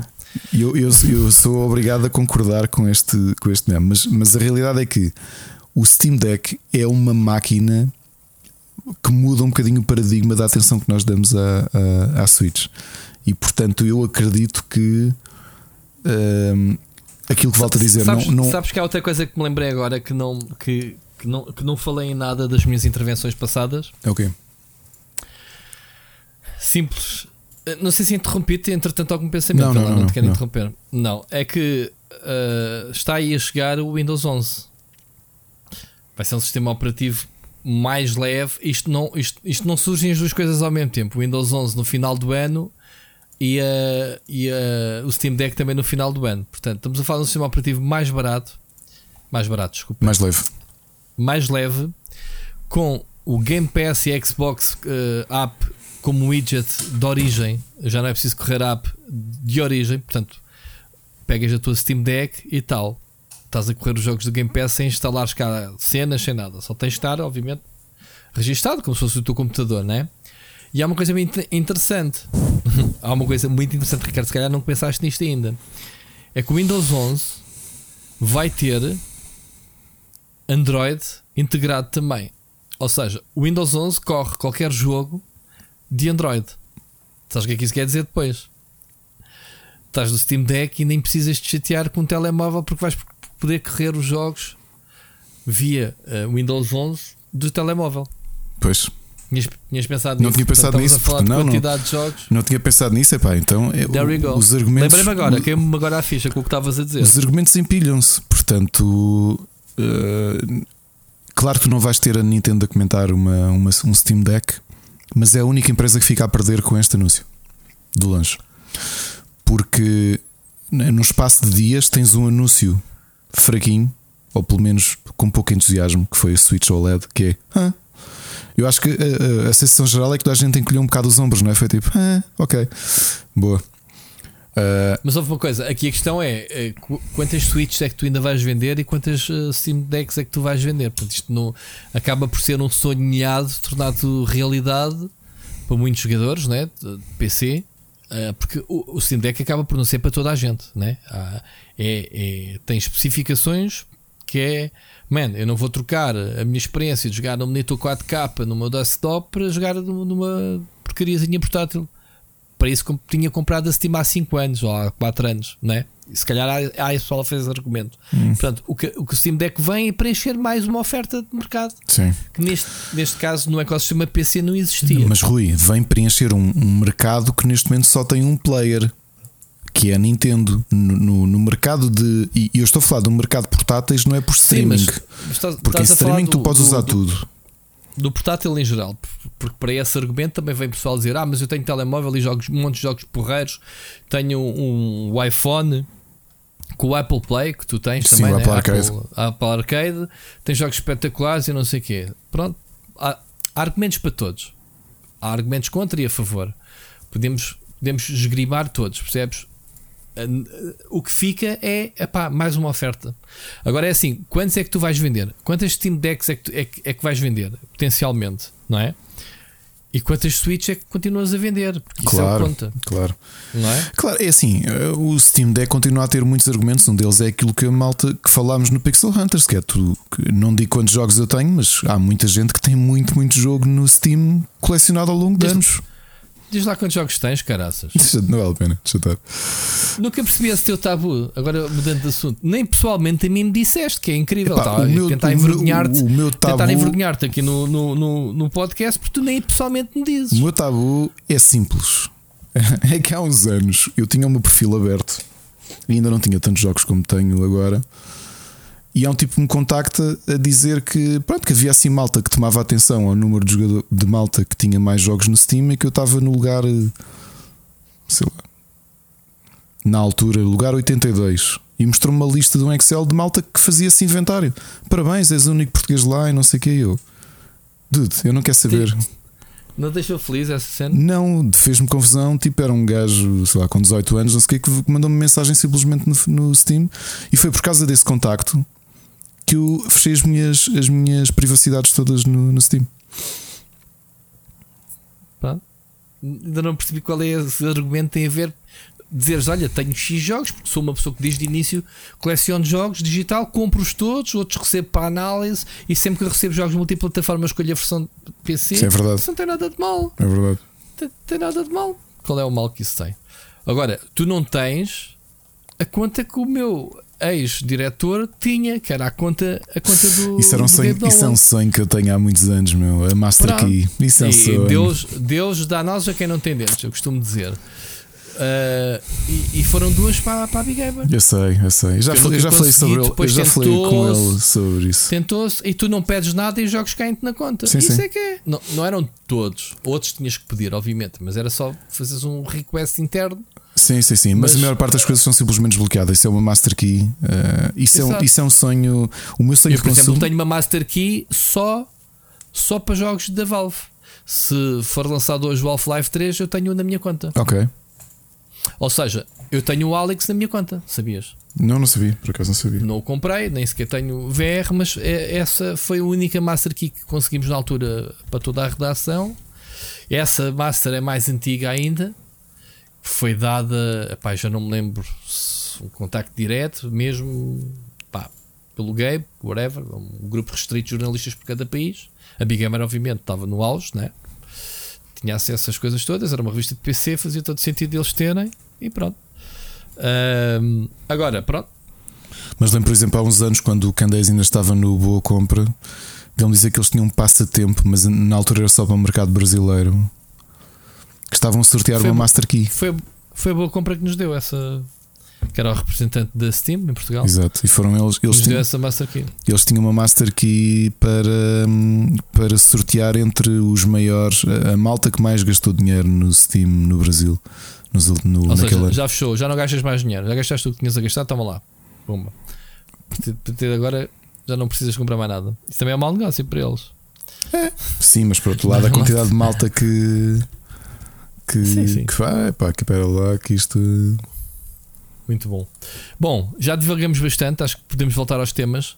Uh, queres acrescentar mais alguma coisa do não, Switch OLED? Serbecas, não sei se sabes, estamos aqui a mais meia hora só para te responder à tua questão. Obrigado. Eu ia dizer ao bocado que íamos ter um programa curto, mas afinal não. Né? Nós derrapamos de uma maneira.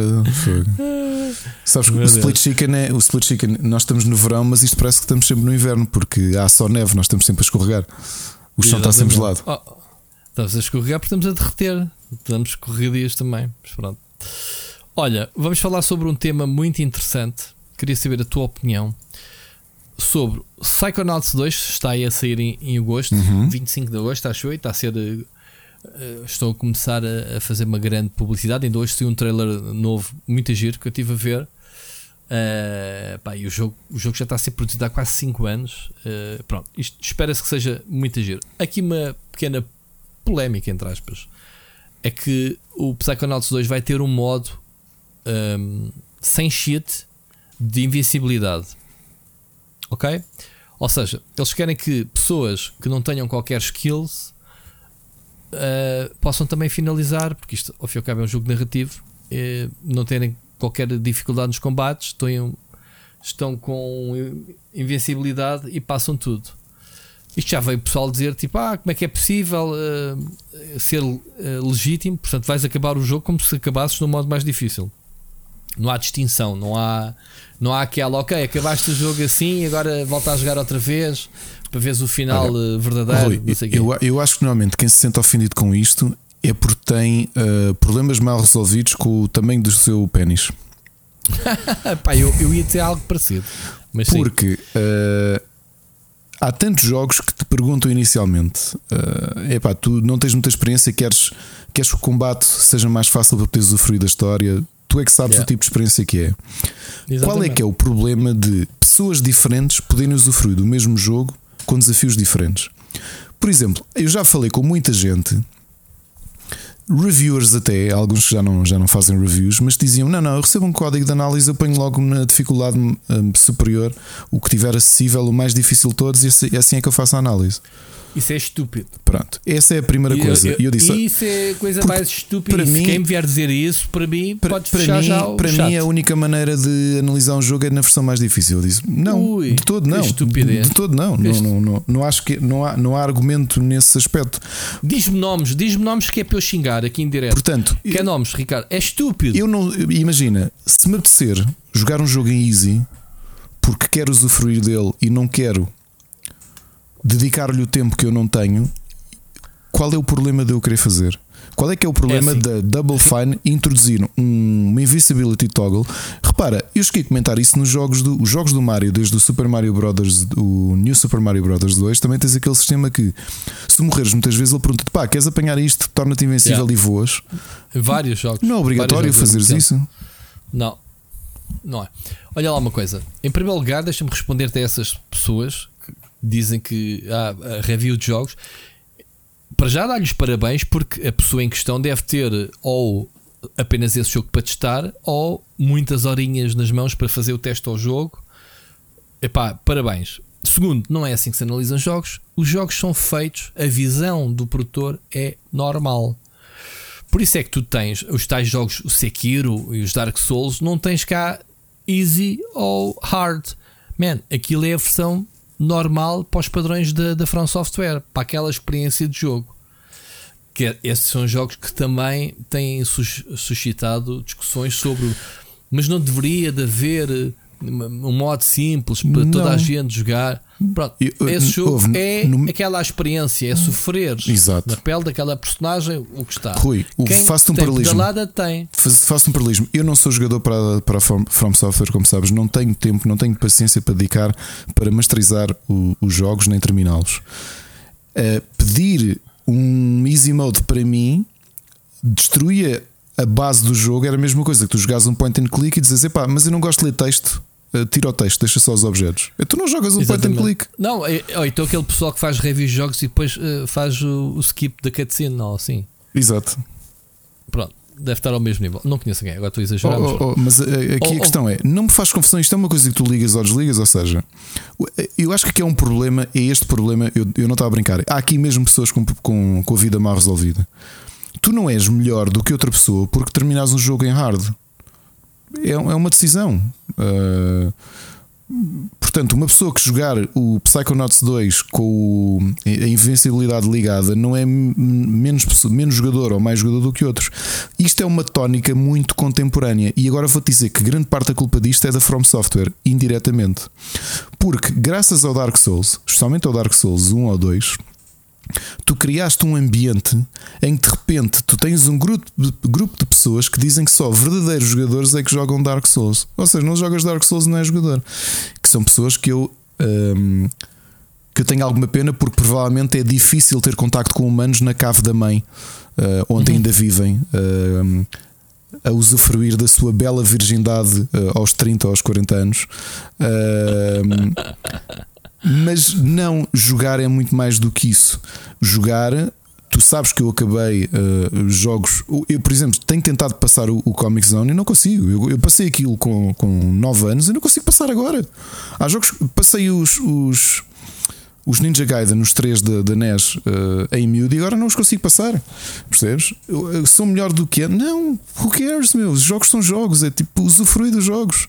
Tu não gostas de. Vou usar a expressão que não gosto: Walking Simulators. Há bons narrative games uh, e são jogos que não têm desafio. Tu tens ali a viver uma experiência. Eu acho que os jogos são jogos e, portanto, quem se sente ofendido com isto.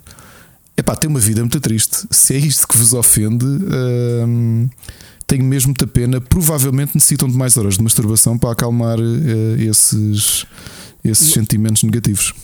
Escuta, ainda por cima as pessoas que discutem eh, a questão desta, desta invencibilidade no Psychonauts 2, que eu não sei se jogaram o primeiro, o primeiro é jogo de ação perfeitamente acessível, não, não é. Tem lá partes mais desafiantes, não é questão.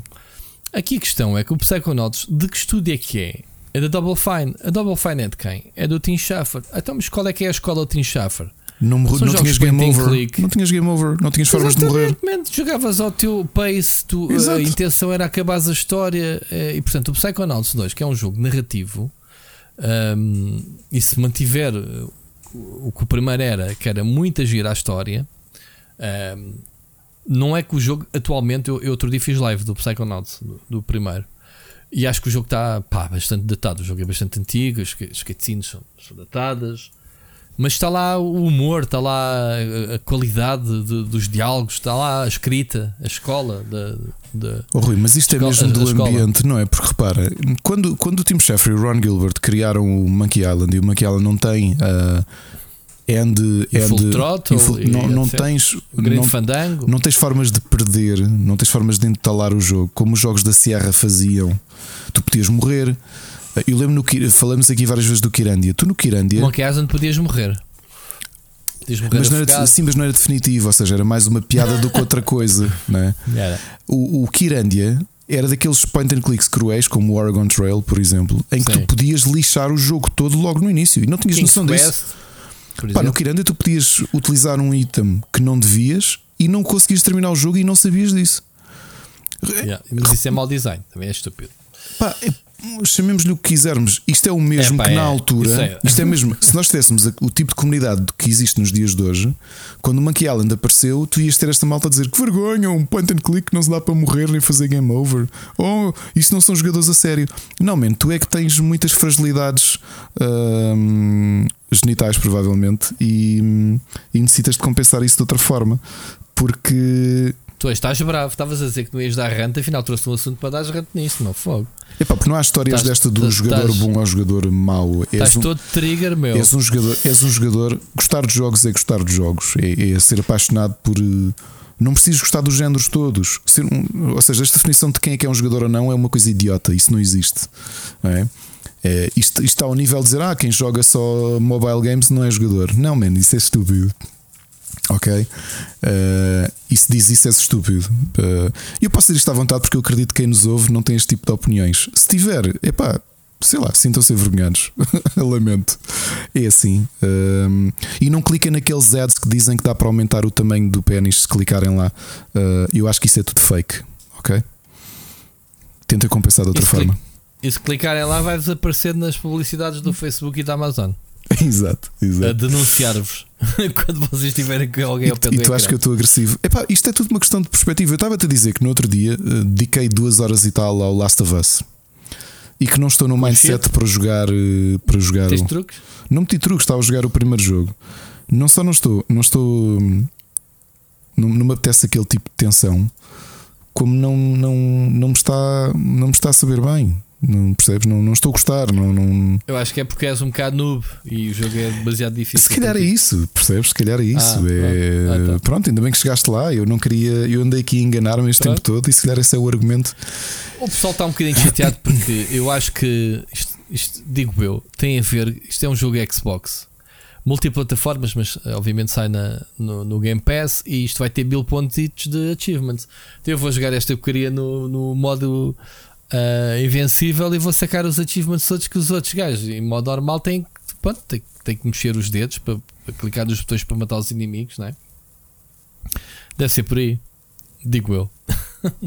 Epá, Bom, eu não, eu, eu, Novamente, eu, o problema- o problema é que as tu- pessoas ligam ou, ou, ou não ligam ah, a dificuldade dos o jogos. que é que interessa a tua experiência para a experiência dos outros? Eu, eu dou-te o exemplo. Eu faço sempre reviews eh, em, em modo normal. Sempre, sempre, sempre. Excepto alguns Call of Duties ahm, mais antigos, os Modern Warfare e os jogos seguintes que saíram, que eu, es- eu escolhia sempre o modo veterano ou outro a seguir. Ok? Porque sabia. Sabia que o jogo era curto e sabia a dificuldade que ia ter, sabia que conseguia perfeitamente aguentar aquilo se tivesse com mais pressa, depois mais para a frente comecei a diminuir a, a- diminuir. Mas isso foi também na altura em que eu andava com a febre dos achievements e sabia que se, que se fizesse isso, numa run conseguia os achievements todos, os mil pontos. Mas, a mas se, tu- se a tua vida, se a realização da tua vida é teres, ah, eu, eu tive aquele achievement que só poucas pessoas conseguiram porque o jogo é difícil. Mas eu não queria saber se as pessoas tinham ou não, eu queria saber era eu ter. Isso é que é. Eu, eu- eu não, eu não, eu não, não meço pilas Olha, com, o oh, meu- oh, com os meus 100 mil Oh, pontos de oh, Rui, não é? eu, hum, se calhar o que falta a muitas destas pessoas é uma conversa. Mas era o gozo que me dava a jogar o jogo, atenção. Rui, uma- não uma- era por mais nada. Sabes o que é que falta auxiliar muitas destas pessoas que se indignam com o nível de dificuldade e de ah, pessoas que são menos boas do que eu chegaram ao mesmo achievement que eu. Hoje tive uma conversa, eu e Ana tivemos uma conversa com o nosso filho mais velho que recebeu as notas e estávamos muito orgulhosos dele. Nós não fazemos pressão nenhuma com notas, sempre lhe dissemos faz o teu melhor, ponto final. Não, não, não, não, não fiques obcecado com notas porque isso é completamente indiferente.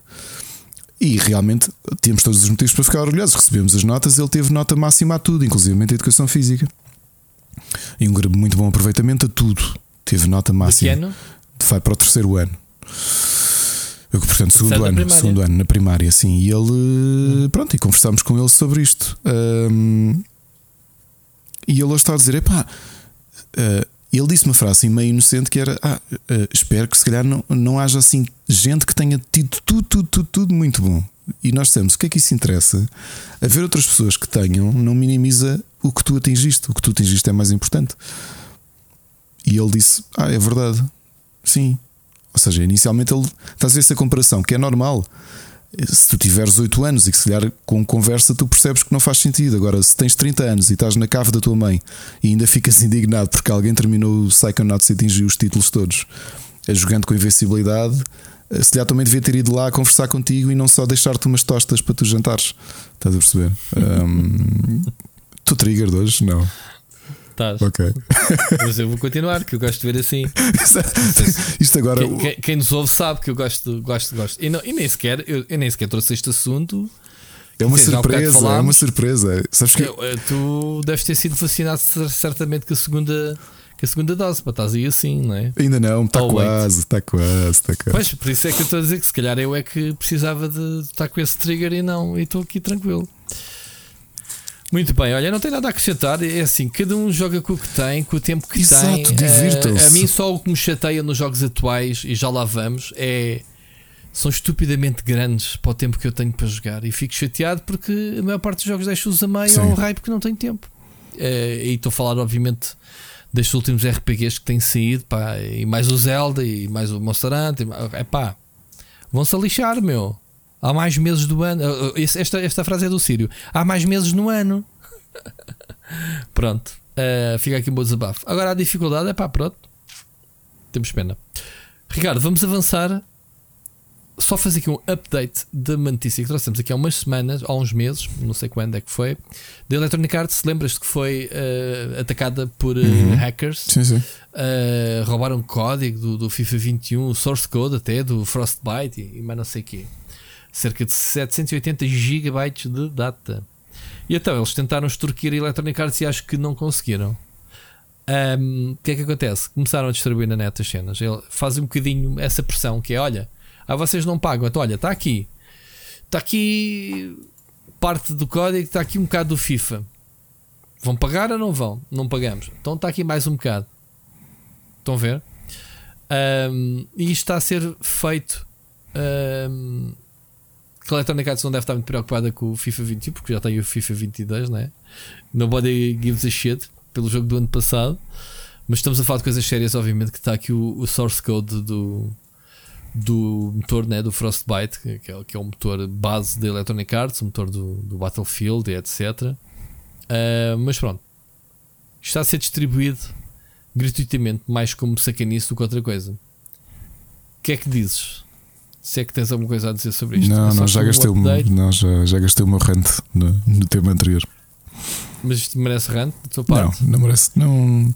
Tenho pena que mesmo. Pá, há malta que vai dizer, ah, é bem feita a Electronic Arts merece. Eu acho que não. Crime é crime e acho que ninguém não, merece. crime é crime. Crime é crime e, e obviamente que estas coisas acontecem com a Electronic Arts. Há aqui situações que abrem-se precedentes, que é se uma editora paga, as outras vão, vão ser, começar a ser atacadas porque é pá, se isto uma pagou, as outras têm que pagar também. Ahm, tivemos o caso da CD Projekt que também foi atacada e acho que eles ainda continuam a sofrer com as consequências disso. Ahm, isto é um caso muito sério, atenção. É um caso. Vou- Vou-te contar uma coisa que não contei ao início que queria esquecer-me.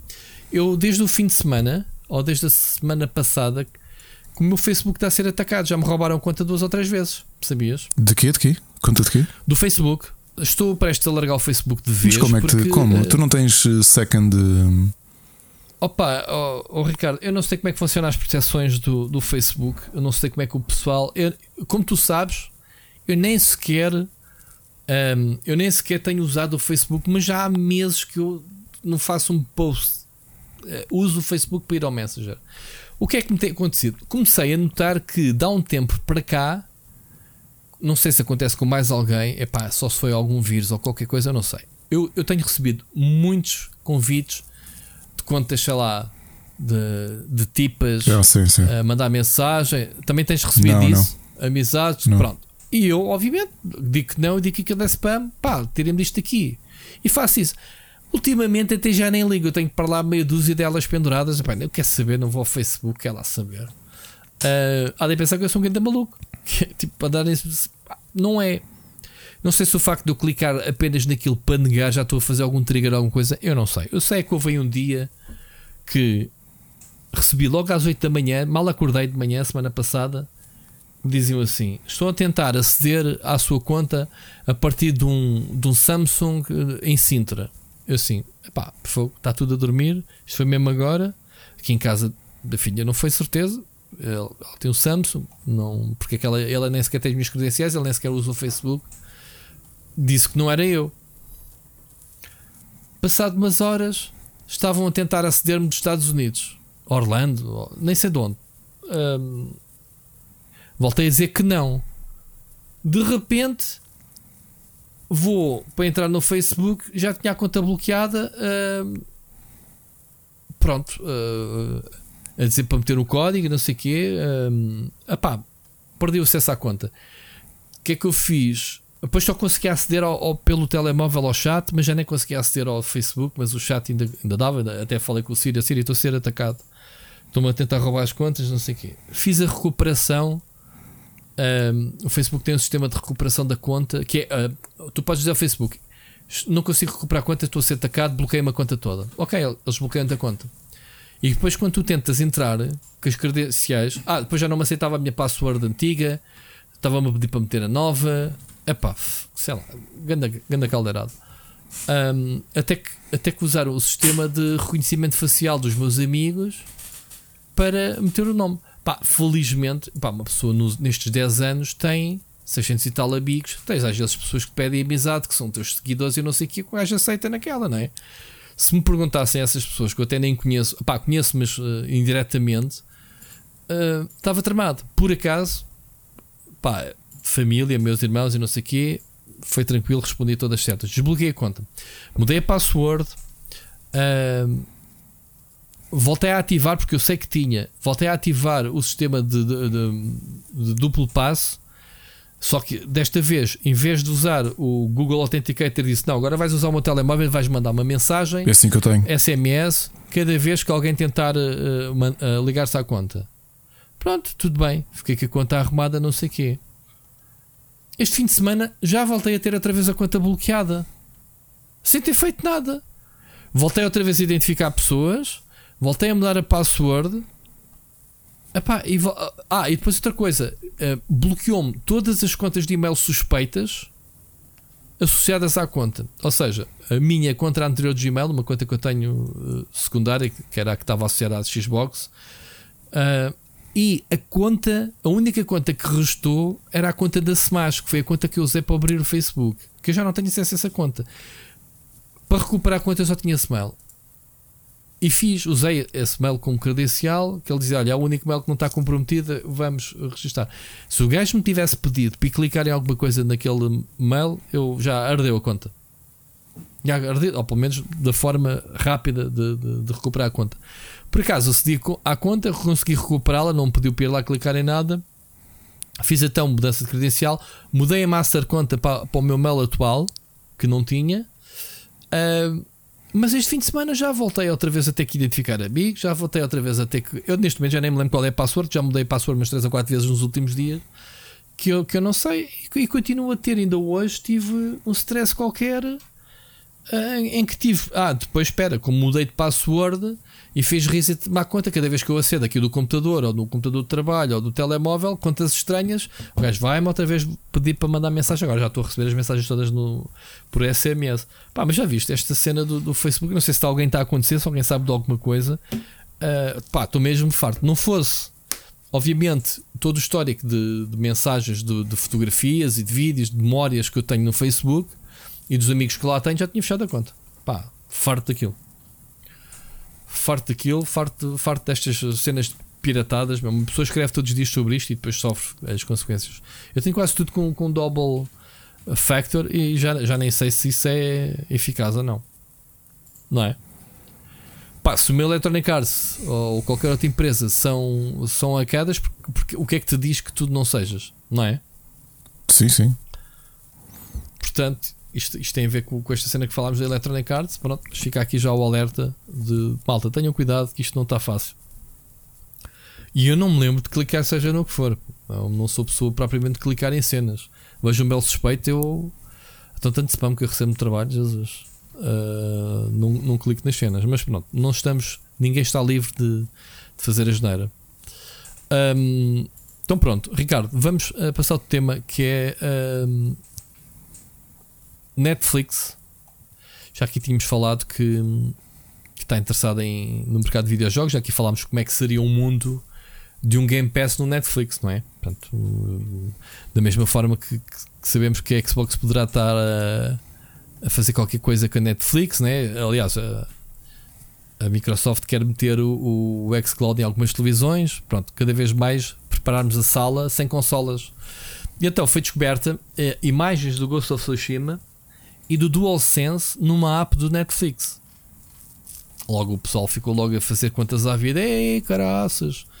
Que o pessoal do Data Miner um, descobriu uh, ligações com a PlayStation. Um, e, e, acho que há um, um, um, nome de código até que é o Shark, funcionalidade de jogos, também foi descoberta. Como é que é? Achas que isto está iminente? Acredito que. Vai acontecer. Envolver PlayStation e Netflix faz sentido? É possível. PlayStation, se calhar. Uh, uh, sabes que muitas vezes para enfrentares um gigante é mais fácil os gigantes uh, unirem esforços. O que um já traz para a mesa e o que o outro pode dar que, que lhe falta. Neste caso, a PlayStation poder trazer conteúdo de videojogos e a Netflix a infraestrutura toda que, que já tem montada. E também o know-how que a própria PlayStation tem com, com, com o Gaikai, não é? que se transformou no PlayStation Now. Yeah. Uh, yeah. Não estranho, não estranho que possa haver ali uma sinergia. Uh, pá, gigantes são gigantes, às vezes ficas surpreendido com, com, com os acordos que se acabei, fazem. Acabei de ler que o Netflix uh, foi buscar o Mike Verdu. Diz-te alguma coisa? Não. O Mike Verdu, que é um executivo, uh, já foi da Electronic Arts acho que ele agora estava na óculos, foi buscá-lo exatamente para para a sua experiência de videojogos. Portanto, já começa a ir buscar pessoas. Um, eu lembro deste Mike Verde na altura da Electronic Arts. Um, ou seja, há cada vez mais indícios que pá, poderá ser. Obviamente que agora podemos especular. Uh, será a mesma subscrição das séries ou será um serviço à parte sobre o selo de qualidade Netflix? Será depois um bundle um bocado mais caro e tens acesso às duas experiências? Estás a ver as possibilidades que isto pode haver? Sim. Será mais a extensão de, de, em vez de termos só filmes e séries, vamos ter eh, jogos e se calhar eh, futuramente música, não é? Isto, isto, isto, uma coisa é, isto é a vitória do streaming, é a vitória do, do digital, claramente vitória, ou, ou, cada vez mais, mais passos nessa direção, não é? Pensarmos numa realidade de, de, de entretenimento totalmente digital on demand. Epá, se, se outras marcas, aliás, se a Microsoft está a fazer algo semelhante, é normal que, que a PlayStation não queira ficar para trás o problema da Microsoft é paradigmal porque eles acabam por ser, quer não quer não, uma, uma editora, uma fabricante de consolas e uma editora de estilo clássico, não é? E está-se a tentar despegar daquilo que era o contexto da distribuição dos videojogos para o digital. Está-se a transformar, certo? Como todas as outras têm os serviços, mas estamos a falar de uma Netflix que está a mergulhar uh, naquilo que é a sua experiência, que é uh, o streaming, e está a trazer para o seu universo uh, um tipo de mídia diferente que, que poderá já estar mais. já está mais amadurecido, graças, obviamente, ao xCloud, ao, ao Stadia, ao, ao, ao PlayStation Now que falámos agora, não é? Estamos a falar de uma tecnologia que já há quase 15 anos que tem, que tem vindo a ser a, a amadurecer, muito, muito, graças obviamente ao Gaikai. Um, a questão é: vai fazer sentido um, a oferta? Como? Em que condições? O que é, o que, é que vai ser? A, a, apesar disto ter o seu Netflix, acho que não é suficiente, não é? Qual é o catálogo de jogos? Vai ter produção própria, porque a Netflix não é basicamente uma repositora de catálogo. Uh, investe em produções próprias. Aliás, a Netflix é o que é por causa dos seus investimentos. Se transpusermos esses pensamentos para os videojogos, o que é que poderá acontecer? Estamos aqui a falar de pessoas que eles têm de buscar, não é? Vai mesmo haver de desenvolvimento de, de videojogos com o selo Netflix porque ele já tem alguns. Já, Ricardo. tens o Stranger Things, não é? Tens. Exatamente. Uh, ele já, mas lá tens está. O Dark Crystal. Foi, foi uma experimentaçãozinha, né? uma coisa. Olha, temos aqui uma Mas editora, foi diferente, foi ter uh, propriedades de, é mais, Netflix seja, fora, agora dentro. É.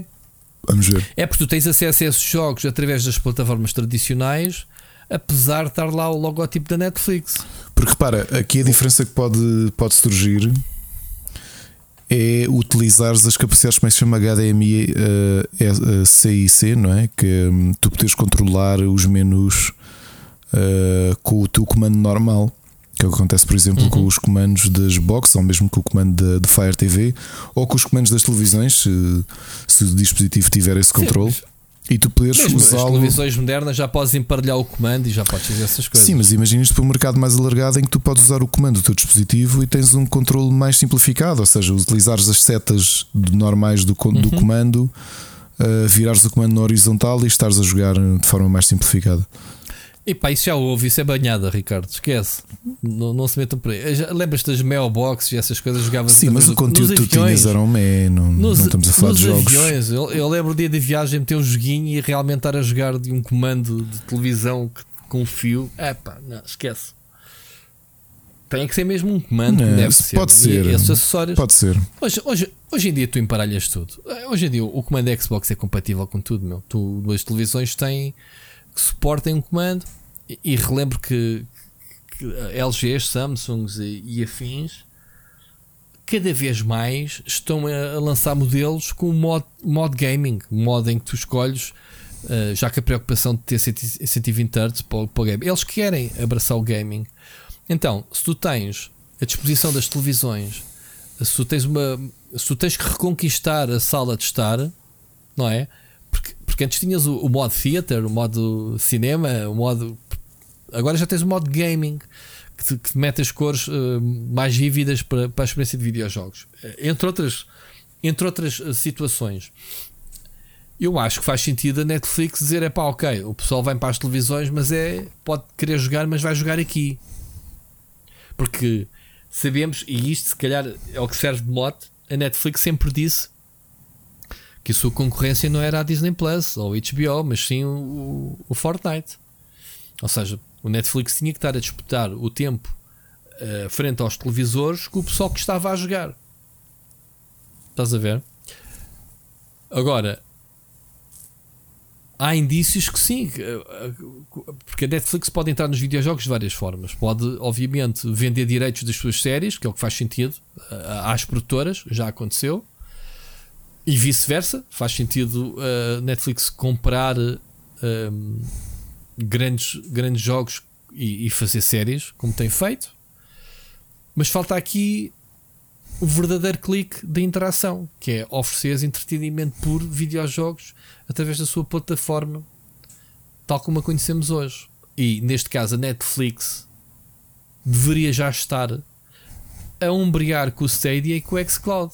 Porquê? Os outros tiveram que conquistar a tecnologia de streaming.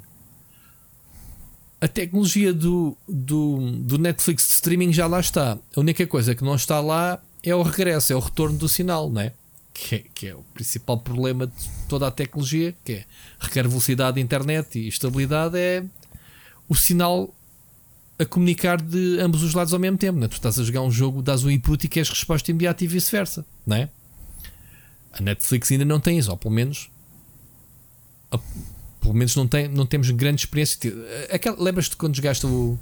Quando viste aquele da, do, do, Black Mirror especial? Sim. Fizeste isso? Sim, eu joguei e fiz os, os caminhos todos. Sim. E lembras-te se a resposta era rápida? Já, era, era, era, era bastante rápido. E eu na altura joguei na box até e era uma box, bem me lembro, Uh, não é a atual que eu tenho. Aquela box era uma geração anterior, a box da Vodafone, e tinha até problemas de cache muitas vezes.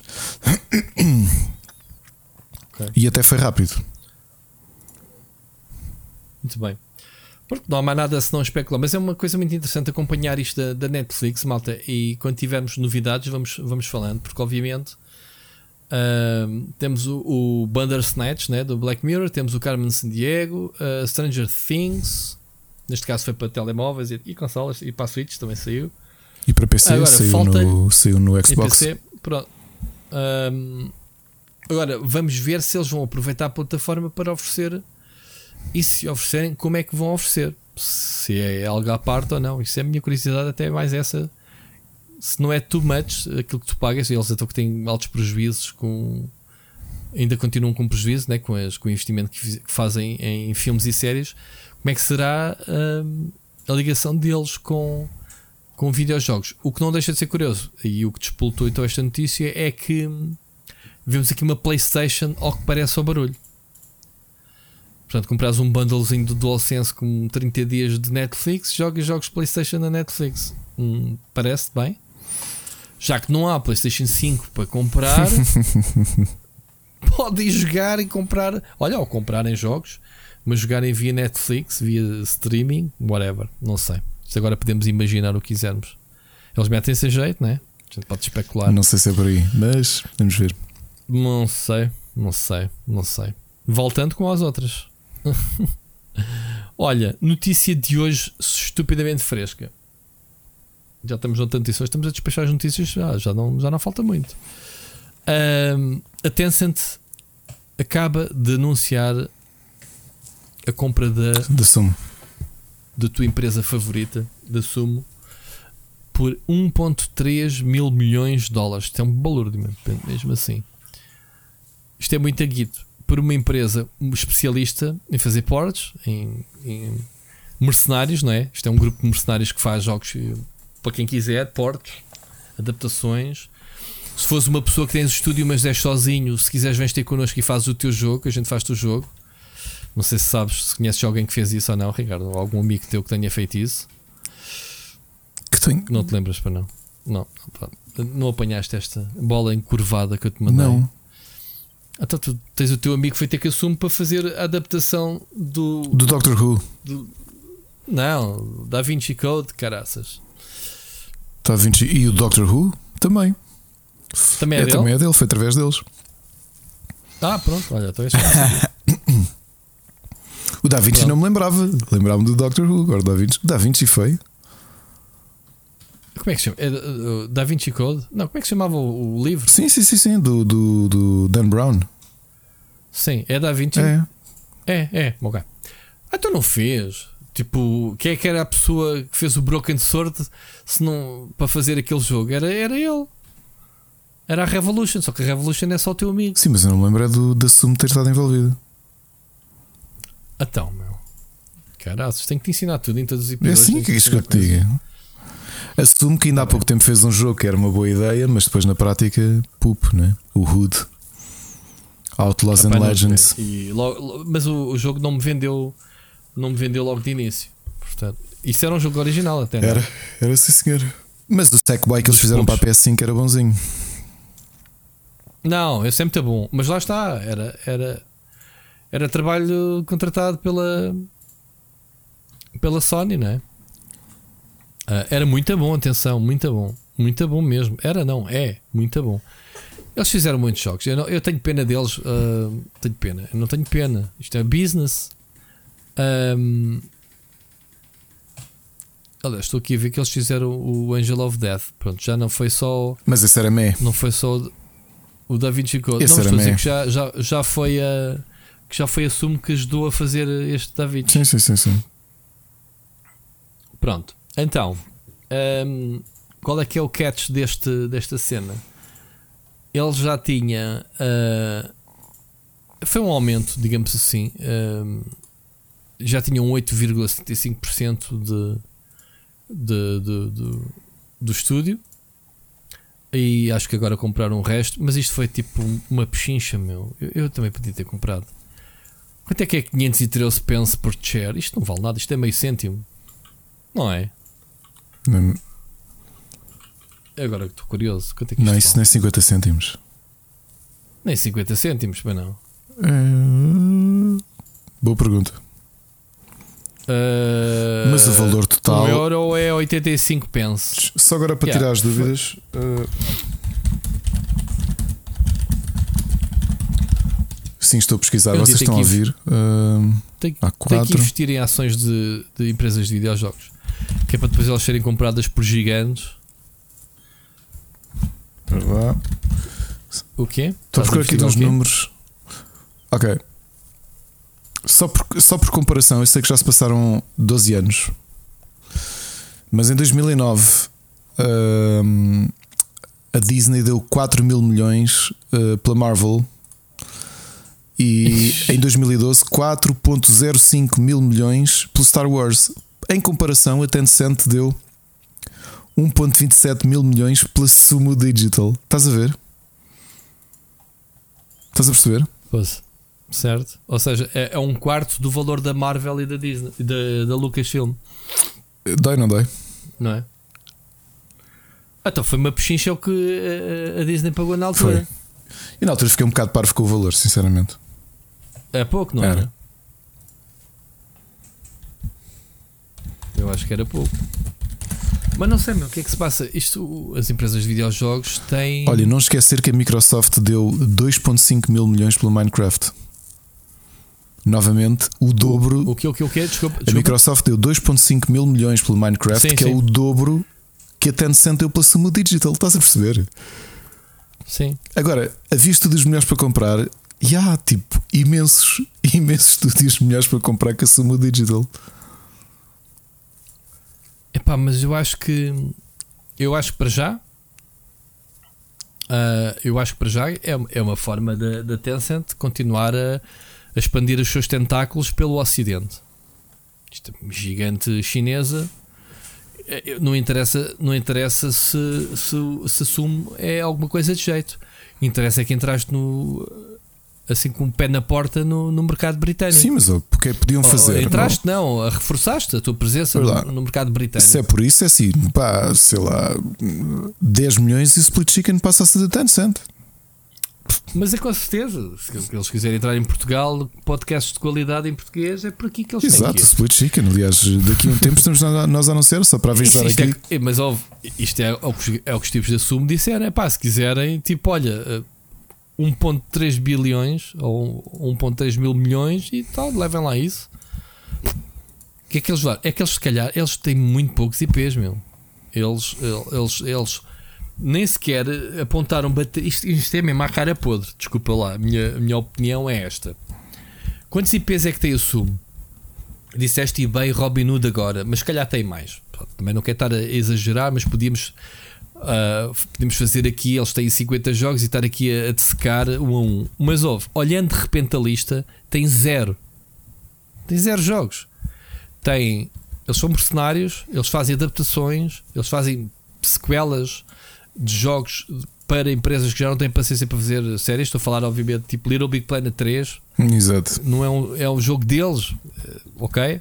Disney Infinite 3, ah, até o Forza Horizon 3, vê lá, foi, foi feito por eles, ah, por eles para Xbox One. pronto, pelos vistos, foram eles mesmo que fizeram um jogo.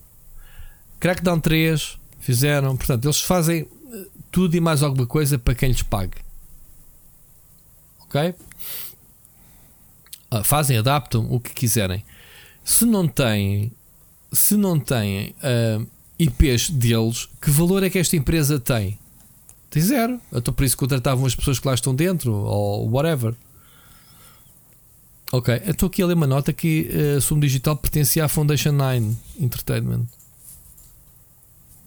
Ok, mas continuava a, produzir de forma independente. Não sei. Bom, o que é que isto para, isto para mim o que quer dizer é que isto é mais uma mais uma mais uma ma- mais, mais uma rede para o Ocidente.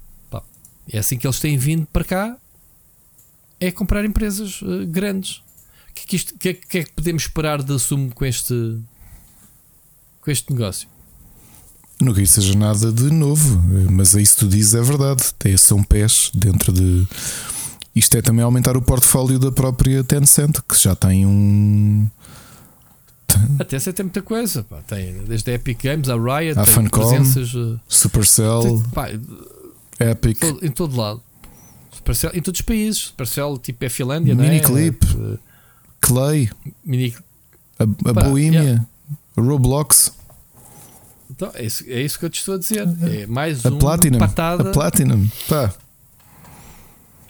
Repara, o nosso maior, Portanto- contrat, o, o- o nosso maior contratador em Portugal de videojogos é propriedade da Miniclip. Tencent. Exato. Estás a ser pago pela, pelo chinês e não sabes. E depois são minoritários em muitas empresas que nós nem nos lembramos. A Paradox é 5% deles. A, Até eles já eram minoritários nestes, tinham 8%. a Tencent tem 5% da Ubisoft. Tu Tu também podes ter, se tiveres aqui. E 23%, e 23 de Dontnod. De Dontnod. Percebes? Muito bem. Grande Tencent. Não sei o que é que eles andam a fazer para, para, para a indústria se não isto, mas. Ainda me lembro da Tencent ter uh, uns MMOs asiáticos que há uns bons anos atrás. Lá está. Mas começaram a crescer para o Ocidente. Bom, continuando, Ricardo, vamos ouvir a, a mensagem do, do João Machado? Siga. Rui Ricardo, boa noite, como estão? Queria dar-vos um abraço, dar-vos um, umas boas-vindas à vossa quarta temporada que, apesar de terem estado pouco tempo fora, faz sempre falta, mesmo com aquele monólogo do Ricardo. Foi, foi bem interessante, mas uh, foi. Faltou ali aquela parte do Rui que, que toda a gente que ouve o podcast gosta de ouvir. Estou a deixar-vos uma mensagem porque quero fazer uma pergunta e quero deixar uma recomendação extra, especialmente para os pais que eh, aceitaram a recomendação do, do José no outro dia, da Bluey, que é uma das minhas séries favoritas uh, de animação. Também podem ver uma outra série australiana chamada Casups. Essa está no Netflix. Não é tão bom como a Bluey, mas é muito difícil para mim uma série de animação ser tão boa como a Bluey. E, mas é uma série muito gira para, para os pais. Uh, também é assim, uma qualidade muito alta e com umas histórias muito giras uh, de um miúdo e do seu porco de estimação e as histórias da sua família. A pergunta que eu vos quero fazer vem na onda dos desenhos animados. Esta semana estreia He-Man, feito pelo Kevin Smith, que pelo que se vê é uma versão mais modernizada e um pouco mais adulta uh, do He-Man, ou como ele próprio diz no, no podcast dele, no Fat Man Beyond, uh, basicamente ele fez o He-Man, mas quando ele via o He-Man já estava ali a roçar o, o jovem adolescente, uh, ele só pensava, mas porquê é que as pessoas não se esfaceiam umas às outras? E basicamente aqui há porrada a sério, porque no He-Man, como vocês disseram no vosso podcast, não havia violência. Nunca se via ninguém bater em ninguém e um, agora vai haver assim um, um pouco mais de, de atentados físicos uns aos outros. A minha pergunta para vocês nesta onda é que desenhos animados das nossas infâncias vocês gostariam de ver refeitos e terem este tratamento do He-Man por alguém famoso, ou um bom realizador, alguém mais conhecido, ou não. Uh, mas quais as séries que vocês gostavam de ver hoje, outra vez, mas bem feitas? Pessoalmente, um projeto que já está na linha há anos e nunca arrancou era o Captain Power and the Soldiers of the Future para mim, mas isso está em limbo de produção por causa de direitos e nunca vai acontecer. Mas gostava de saber quais eram as vossas uh, as vossas opiniões, quais é que, quem, é o que é que vocês gostavam de ver de novo. De resto, para todos os ouvintes e para vocês, um grande abraço, bem-vindos de volta mais uma vez. Continuem o bom trabalho e a companhia que vocês nos fazem. Uh, sei bem o que isto vos sai do corpo, mas garanto que é apreciado por toda a gente. Abraço e beijinhos, ouvimos-nos para a semana. Grande João, saudades tuas, pá. Saudades tuas. Olha, uma, uma, particularidade para quem revira a série original da Filmation do Masters of the Universe, uh, o He-Man nunca bate com a espada em ninguém, ele esmurra as pessoas com a espada, com a mão que está a segurar a espada. Uh, foi daquelas coisas estranhas de rever a série com um olhar de adulto. Foi, espera lá, este, este gajo tem uma espada poderosíssima e esmurra as pessoas porque realmente não podias ter violência, percebes? E, e felizmente vamos ter esta série. Não esquecer a série de 2001, muito boa, que o Seixas tinha aqui falado e, e, e eu especialmente pensei que ele estava a falar da série original. Estás a falar de Thundercats, pois é, aí, pois é. Mas pronto, oh mas a God. série de 2001 já era com mais violência, já era uma série mais de ação e esta também se espera que assim seja. Um bocadinho em linha do que o Shira tem feito, não é muito violento, mas pelo menos consegue ser bem diferente da série, da série original. Mas já uma, uma nova série da Shira também? Ah, da DreamWorks já vai na quinta temporada na Netflix. E é muito boa. Ah, ando. Já falámos dela aqui umas vezes. Sim, mas eu pensei que era antigo. Não, não, sabia, não, é nova, é nova. não sabia que sabe. Eu por acaso estou muito ansioso por esta série nova. Quando é que começa? Eu também quero ver. Acho que é dia acaso. 23, é nesta sexta-feira. É dia 23, não é? Exato. Esta sexta-feira, portanto, esta semana vai ser eh, dedicadíssima a fazer um, Para a semana já, um binge. já temos aí novidades. Uhum. Séries que eu gostava de ver, olha, continuando na Filmation, gostava que o Brave Star, que já falámos no episódio extra, que foi a última série, aquela que levou a Filmation à falência, que tivesse um tratamento. Aliás, eu posso dizer que durante muitos anos eu, eu andei a esboçar alguns conceptos para um remake do Brave Star, sabendo que provavelmente não vai acontecer, mas quem sabe, talvez um videojogo alguém queira fazer do Brave Star. E, e não me lembro mais de nenhuma série. Ah, talvez Gatchaman, Battle of Planets, se quiserem chamar. Gostava de ver uma nova série ah, contemporânea. Acho que era isso. Olha, eu, eu gostava de Ulisses 31. Hum, ah, porque não? tens de mandar um mail para o Gostava. Jean Cholopan para ele fazer isso. Gostava do Lavi, Lavi, Lavi. Rui, não é, é assim, não precisas de um remake. Não te lembras no outro dia quando falámos disso que descobrimos aqui em direto que continuaram a ver séries de Era uma vez a vida. Aliás, que saiu uma Sim, na mas eu conversão depois andei à 30. procura e, e quase não encontrei. Mas eu queria mesmo as duas. Era uma vez a vida e uma vez o espaço. acho que eles não precisam de remake, eles, eles aguentaram-se muito bem no tempo. Aguentaram-se, Aguentaram-se, não é? Acredito. Mas que, que voltasse à moda. E então, e queria uma série que eu estou farto de desejar. Eu até nem, nem- pode até nem ser de, de animação. Se calhar até prefiro live action. Pá, do Mandrake. Eu estou sempre a falar nisto. Era possível um estilo, Epá, eu- um estilo Monster of the Week. Essencialmente o Mandrake ele resolvia crimes. É pá, sim, mas uh, depois de ver o Loki, eu penso que ah, dá para fazer. Eu não faria, eu não Mandrake. faria, eu não faria como o Loki, porque o Loki é um Doctor Who wannabe. Eu faria, eu não, faria o, certo, mas, mas tem magia. Percebes? Eles, eles resolvem combates com magia. sim, eu resolveria o Mandrake ao estilo do Castle ou do uh, Mentalista. Assim uma série em que imagina Mas o os- Mandrake é convidado pela polícia, é um, é um Mas o consultor. Mandrake com, com magia ou com algo mais terra a terra? Com- não, como ele- tivesse alguma habilidade. Como ele, houve lá, na Tipo- banda desenhada original, o Mandrake é um ilusionista, portanto, ele- tu sabes que ele não tem nada de sobrenatural. Ele- e muitas Epá, vezes ele até explica. faz desaparecer coisas. Sim, mas ele e- explica os truques, e- aquilo são truques de ilusionismo. Ele não é um mágico, é um ilusionista. E acho que era muito giro. Olha, se calhar isto é uma cena vendedora que é: tu tens tantos concepts de séries de. Mas é- é- parece-me que a personagem foi simplesmente abandonada, meu. não estou errado. Epá, ele também é um bocadinho filho de, de- do seu tempo, não é? Portanto, não sei se encaixa bem nos dias de hoje. Repara que até o Fantasma, que é do mesmo do, do Lee Wicks, não é? do, mesmo, do mesmo criador, Mas, mas o teu fantasma tem o filmes. fi- graças. sim, mas é mais vendável do que o Mandrake. O Mandrake é um mágico old school ah, com aquele visual. Repara, Mas tens o Luthor, meu. Tens Repara, a DC, a DC tem dois heróis semelhantes. Tens o, tens o Zatara, que é o pai da Zatanna, que essa sim pertence à Justice League, e são ilusionistas com cartola, percebes? Sendo que no caso da, Zata, da Zatanna ele tem mesmo poderes. No caso do Mandrake ele é um ilusionista.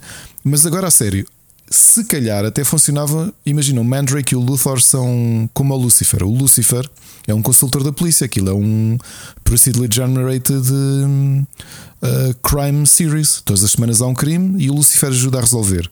Agora imagina isso, mas com o Mandrake Luthor. Em que o Mandrake, para apanhar os, os, os criminosos, fazia sempre umas cenas de ilusionismo. Epá, não Está sei. aqui uma, está aqui uma ideia Olha, vencedora, digo já. Pessoal, pessoal de, Ah, pessoal de Hollywood, falem comigo. Eu vou, eu vou-vos dizer que aqui umas curiosidades foi que a última aparição do, do, do Mandrake foi exatamente no Defenders of the Earth em 86. Ahm, a- depois disso, em 94, houve uma série futurista, mas do Fantasma, em desenhos animados, o Phantom 2040, e o Mandrake apareceu num dos episódios, um- chamado The Magician. Pá, tirando isso, esquece. Não há Mandrake. É que eu lembro-me de ler a banda desenhada do sim, Mandrake. sim. Antes do Defenders, eu quando, quando vi o Defenders já conhecia. Foi bem na altura, eu também o Defenders de 86, eu tinha 11, 12 anos, portanto. Mas eu já conhecia a banda desenhada do Mandrake. E sempre tive uma cena com ele, não sei porquê, meu. Uh, pronto. Ele também é o estereótipo de, de ilusionista. Aliás, ele foi inspirado uh, visualmente num, num ilusionista real. Estava aqui a ler. Num, num mágico chamado Leon Mandrake. Ok? Nos anos 20. Com cartola, capa de seda, bigode fininho. Mas é possível, tu Ah, tens tido, o- um, tens tido uma revitalização tão grande de personagens. Repara, o Liu Pan teve uma, uma série que tu nem imaginarias e bastante criativa. Agora imagina Quem, quem? o Liu Pan. Se o Liu Ah, o Pan Liu Pan. teve, teve esse, esse Second Life, o imagina fazer Sim. isso com o Mandrake. Eu acho que é possível. Se calhar até daqui a um tempo temos uma surpresa, porque é um personagem tão bem instalado como marca que se Seja- calhar não era difícil de seja- vender. Seja como for, ouviram aqui primeiro. Portanto, Aliás, à semelhança disso, eh, eu acho que já teve lá. Estou só, só a confundir aqui, eh, a confundir, estou, só a confirmar. eh, a série de banda desenhada dos anos 60 eh, italiana Diabolique, que chegou a ter adaptação. Aliás, tem videojogo, tem dois videojogos e teve. Ah, esqueçam, já teve uma adaptação em 2012. Eh, ok. Diabolique, pronto, mas obviamente não é um personagem tão conhecido, assim como Dylan Dog também não é tão conhecido, mas são se calhar os nomes maiores da banda desenhada. hum, Quer dizer, Corta Maltese. Corta Maltese também acho que não teve. Está a estudar-se uma adaptação de Corta Maltese, né? já não me lembro. Mas acho que há, há- há muitas possibilidades. Agora, coisas antigas que eu acho que mereciam um remake. eh, eu acho que as coisas da Filmation, porque são muito datadas, mesmo, mesmo muito datadas, e tinham aquela lógica de. hum, um Tartacão novo, Também acho que aguentou bem. remake com bonecos, bonecos 3D. todos- Não, todos 3D bonitos. acho estragada. Assim como o David do Gnome também estragada. Tu sabes que montes dessas séries que a gente tem na nossa memória também é pela localização portuguesa. Depois, se calhar, surgir agora, já não levas com esse tratamento, já te passa um bocado ao lado, não achas? Não sei. Cenas dos genéricos cantados em português. Eu nessa essa fase, nessa fase dourada das séries de animação espanholas ainda consegui ver, mas uns anos mais tarde, porque o Panda a legendou em português, uma série muito original que quem, quem nos ouve eh, depois digam-nos nos comentários se se lembram. Era uma história, era uma série sobre futebol, mas ao longo da história. Imagina, para explicar uma regra do futebol, cada episódio é dedicado a um aspecto específico do futebol. E havia um personagem, tu- como tu tinhas no Era uma Vez a Vida, tinhas o mestre, não é? que era o senhor de barbas longas, ali tinhas um árbitro que aparecia ao longo da história. Então imagina, para falar do fora de jogo, tinhas um episódio passado na- na- no Egito, durante a construção das pirâmides. Estás a perceber? Ou seja, muito bem pensado. E tu pensas, como é que é possível fazer uma série de animação sobre. Mas sobre futebol não era sobre tipo de subaça, era sobre regras de futebol, era a explicar o futebol. Ah, como é que chamava? Cartoon História. Que aquilo era, era futebol, como dizem os espanhóis. Ah, hei de encontrar, encontrar isto. Ah, Siga, não, não sei. siga, siga. hei de lembrar. Siga. Vamos embora. Siga para a próxima notícia. Tens aí Super Robot Wars Sim, 30 continuando anos. aqui a história das séries de animação e fazendo aqui uma ligação ao que o Machado nos perguntou. Após 30 anos da série Super Robot Wars, que nunca chegou ao Ocidente, é uma série de tactical uh, strategy um, como Fire Emblem e afins, que esteve muito limitada à NES e à SNS, e que pela primeira vez a banda Namco anunciou que vai trazê-la para o Ocidente, neste caso vai ser apenas para Steam. E o que é que tem de importante disto e porque é que foi sempre uma dor de cabeça trazer Super Robot Wars para o Ocidente? É que Super Robot Wars é uma espécie de crossover de montes de séries famosas de mechas do Japão. Séries que têm licenciamentos diferentes em lugares diferentes do mundo. Estamos a falar de coisas conhecidas como Gundam, Mobile Suit Gundam e outros spin-offs de Gundam, mas depois algumas séries menos conhecidas, quer dizer, aliás, outras conhecidas como Mazinger Z. eh, e de repente depois começas a descer e a ver outras séries menos conhecidas que são, obviamente, eh, fãs de mechas, como, como é uma casa, especialmente séries antigas, que são as que eu prefiro, estão lá todas. Neste caso são 22 IPs diferentes que a Bandai teve que negociar para poderem estar presentes no- na, na na adaptação ehm, ao Ocidente, porque obviamente que isto no Japão é mais simples. Lá a Bandai eh, tem, não é Bandai não, porque a Bandai tem os direitos destas séries todas e é mais fácil fazer, a- a- fazer o licenciamento. Trazer isto para, para o Ocidente é, uma, é, um, é um feito e, portanto, estou ansiosíssimo. admito que nunca joguei nenhum jogo da série, precisamente por não, não estarem Estamos a falar localizados. de um jogo novo, não é? É um jogo Uma novo. série que nunca chegou cá. Sim, exatamente, Ok. exatamente. Portanto, este vai ser dia 27 de outubro de 2021. Sai eh, nos Estados Unidos e na Europa Super, Super Robot Wars, que é a comemoração dos 30 anos, porque o primeiro jogo saiu em 91. E é uma série que tem cerca de 50 títulos eh, entre série principal e spin-offs, e nós não podemos jogá-lo. Posso. E pá, estou ansioso. Aliás, tem- o trailer. No fim do trailer, no fim do trailer tem lá a lista infindável É de editoras associadas e dos seus e, e quais os robôs que têm, ou o que é que é isso, né? As, as- as armaduras ou whatever. E portanto estou, estou muito interessado em poder jogar, eh, em jogar a isto. ehm, e acho que foi uma boa jogada esta, esta edição comemorativa eh, de 30 Isto tem anos. mercado cá no Ocidente. ou- Epá, há muitos fãs de. valeu o esforço. Para Steam é capaz de. Pá, acabas por ter menos problemas porque é só digital, eles não vão ter cópia física. Por outro lado, eh, as séries de mechas têm, justamente Gundam, é capaz de ser a mais conhecida de todas. Traz gente o suficiente para justificar isto. Portanto. pá, vamos ver. Olha, eu da minha parte estou, estou, estou muito interessado. Aliás, justamente porque nunca pude jogar nenhum. E, e sendo fã de mechas e, e de fã- e ter visto grande parte das séries que eles anunciaram aí, até fiquei surpreendido de ver alguns dos robôs ah, que aí, aí aparecem. E para mim é uma win-win situation. Um, eu sei que neste momento o Sirius está a ver isto e dizer, mas porquê que isto não sai para a Switch? é assim, acontece. E portanto ouviram aqui primeiro. Muito bem. Vamos ouvir a próxima mensagem eh, do Bruno Carvalho. Vamos lá. Siga. Olá Rui, olá Ricardo, espero que vocês estejam bem. Desde já dizer que é bom ter o Rui de volta. Ehm, claro que foi bom Ricardo ter-nos preenchido com aquele episódio especial, mas ter os dois é sempre ter os dois, não é? Ehm, espero que as férias do Rui tenham corrido bem e que tenha dado para ele descansar. Ehm, quero aqui dizer, Ricardo, que partilho a tua dor. Eh, também já tentei começar aí umas quatro vezes o The Last of Us Ehm, e estou exatamente no mesmo ponto que tu. Ehm, por isso, pá, acho que vai ser um jogo que vai ficar para sempre ali na, na minha prateleira, eh, a olhar para mim e a saber que nunca, nunca vou jogar até ao fim. Eh, o assunto que eu, que eu trago aqui hoje, e sem querer entrar em spoiler, é saber a vossa opinião sobre a season de Loki, que presumo que já devem ter visto até ao fim. É assim, eu não sou um, grande entendido, mas assim, em termos técnicos, eu gostei bastante da série. Acho que está muito bem feita.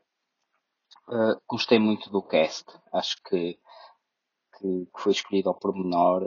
Estava com algum receio para ver como é que ia ser o Owen Wilson em série. Pá, mas acabou por ser um dos meus personagens favoritos.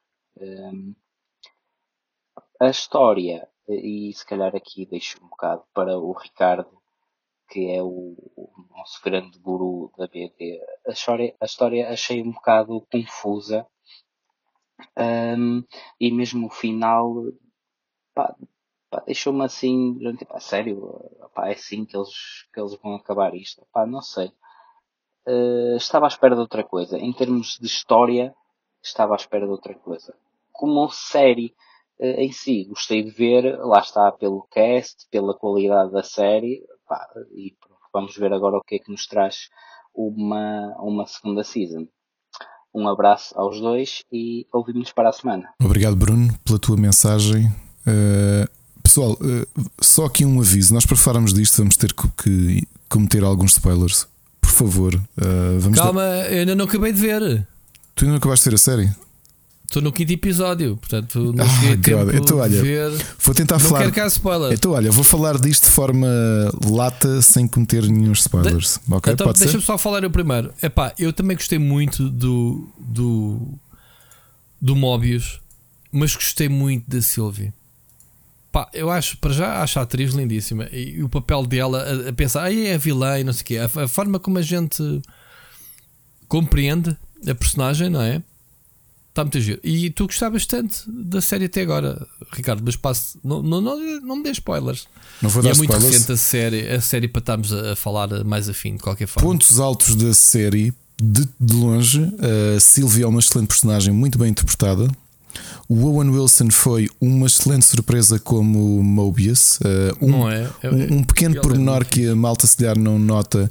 Era suposto na TVA toda a gente ter o aspecto do Mark Grunwald, que foi editor da Marvel nos anos 80 e que, em estilo de homenagem, quando a TVA foi criada, os agentes todos eram clones e, portanto, todos tinham um bigode, aquele bigodaço de 80s. um, quase a Burt Reynolds que o Mark Grunwald tinha na vida real. E foi engraçado ver que o Owen Wilson com o seu Mobius é assim um quase, quase isso. E ele esteve muito bem muito bem mesmo, eu estava com o pé atrás com ele, não o adoro. Obviamente que ele está muito typecast em séries de, de comédia. Não é que desgosto dele, mas sabia o que é que ele consegue fazer. Falta-lhe falta-lhe um filme ou outro mais dramático. Ele tem filmes uh, fixe.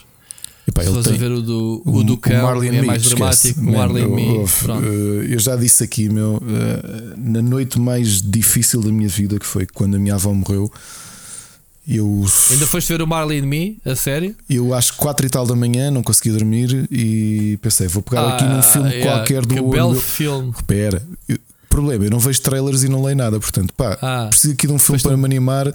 Ah, isto é do Owen Wilson, siga. O Owen Wilson e um cão deve ser fixe. Pá, foi uma estupidez, meu. Tipo, aquilo. de-. Mas pronto. Voltando à série. Richard E. Grant como o Loki do universo 616, portanto, o universo da banda desenhada, muito, muito, muito, muito bom. Ele esteve mesmo muito bem. Não vou alargar. Qual? Qual? O Richard E. Grant é quem faz de Loki. O Loki com Aquele que cornos. tem o fato verde? Farto verde e amarelo, exatamente. O farto, esse é o fato clássico do É, Loki. é do universo 616, que é o universo da banda desenhada. Uh, muito bom. Agora, Ok. o que é que a série tem? O episódio melhor é um episódio de Doctor Who. Um episódio de Doctor Who com um orçamento infindável da Marvel, que é o episódio do episódio 3, quando eles dois estão a, a tentar voltar à TVA. É um episódio interessante. Já vi o Doctor Who fazer aquilo melhor com menos orçamento. Uh, o Tom Hiddleston é o Tom Hiddleston. Não acho que ele tenha estado especialmente bem nesta série, até porque tentaste dar uma, uma dimensão ao Loki que, uh, que o torne vendável, não é? Ainda mais vendável, justificar porque é que tu tens um vilão a ter este destaque, a dar-lhe uma visão mais humana, a tentar Sim, uh, uh, que tenhas pena dele, que, te, que empatizes com ele.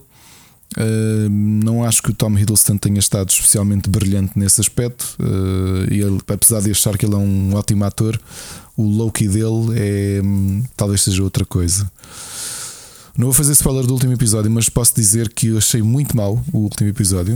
Uh, por uma coisa tão complicada. Um, não gostei de, de- não gostei de, do acting do personagem que surge. Uh, não corresponde de todo uh, àquele personagem. Uh, eu, eu até sou a favor que se tenham liberdades criativas com personagens, né? porque isto é um universo diferente. Ele não tem que ser o personagem que é no universo 616, até porque aqui estamos a falar de multiverso. Ainda assim, quem é suposto ele ser uh, deveria ter um. não deveria ter aquele ar.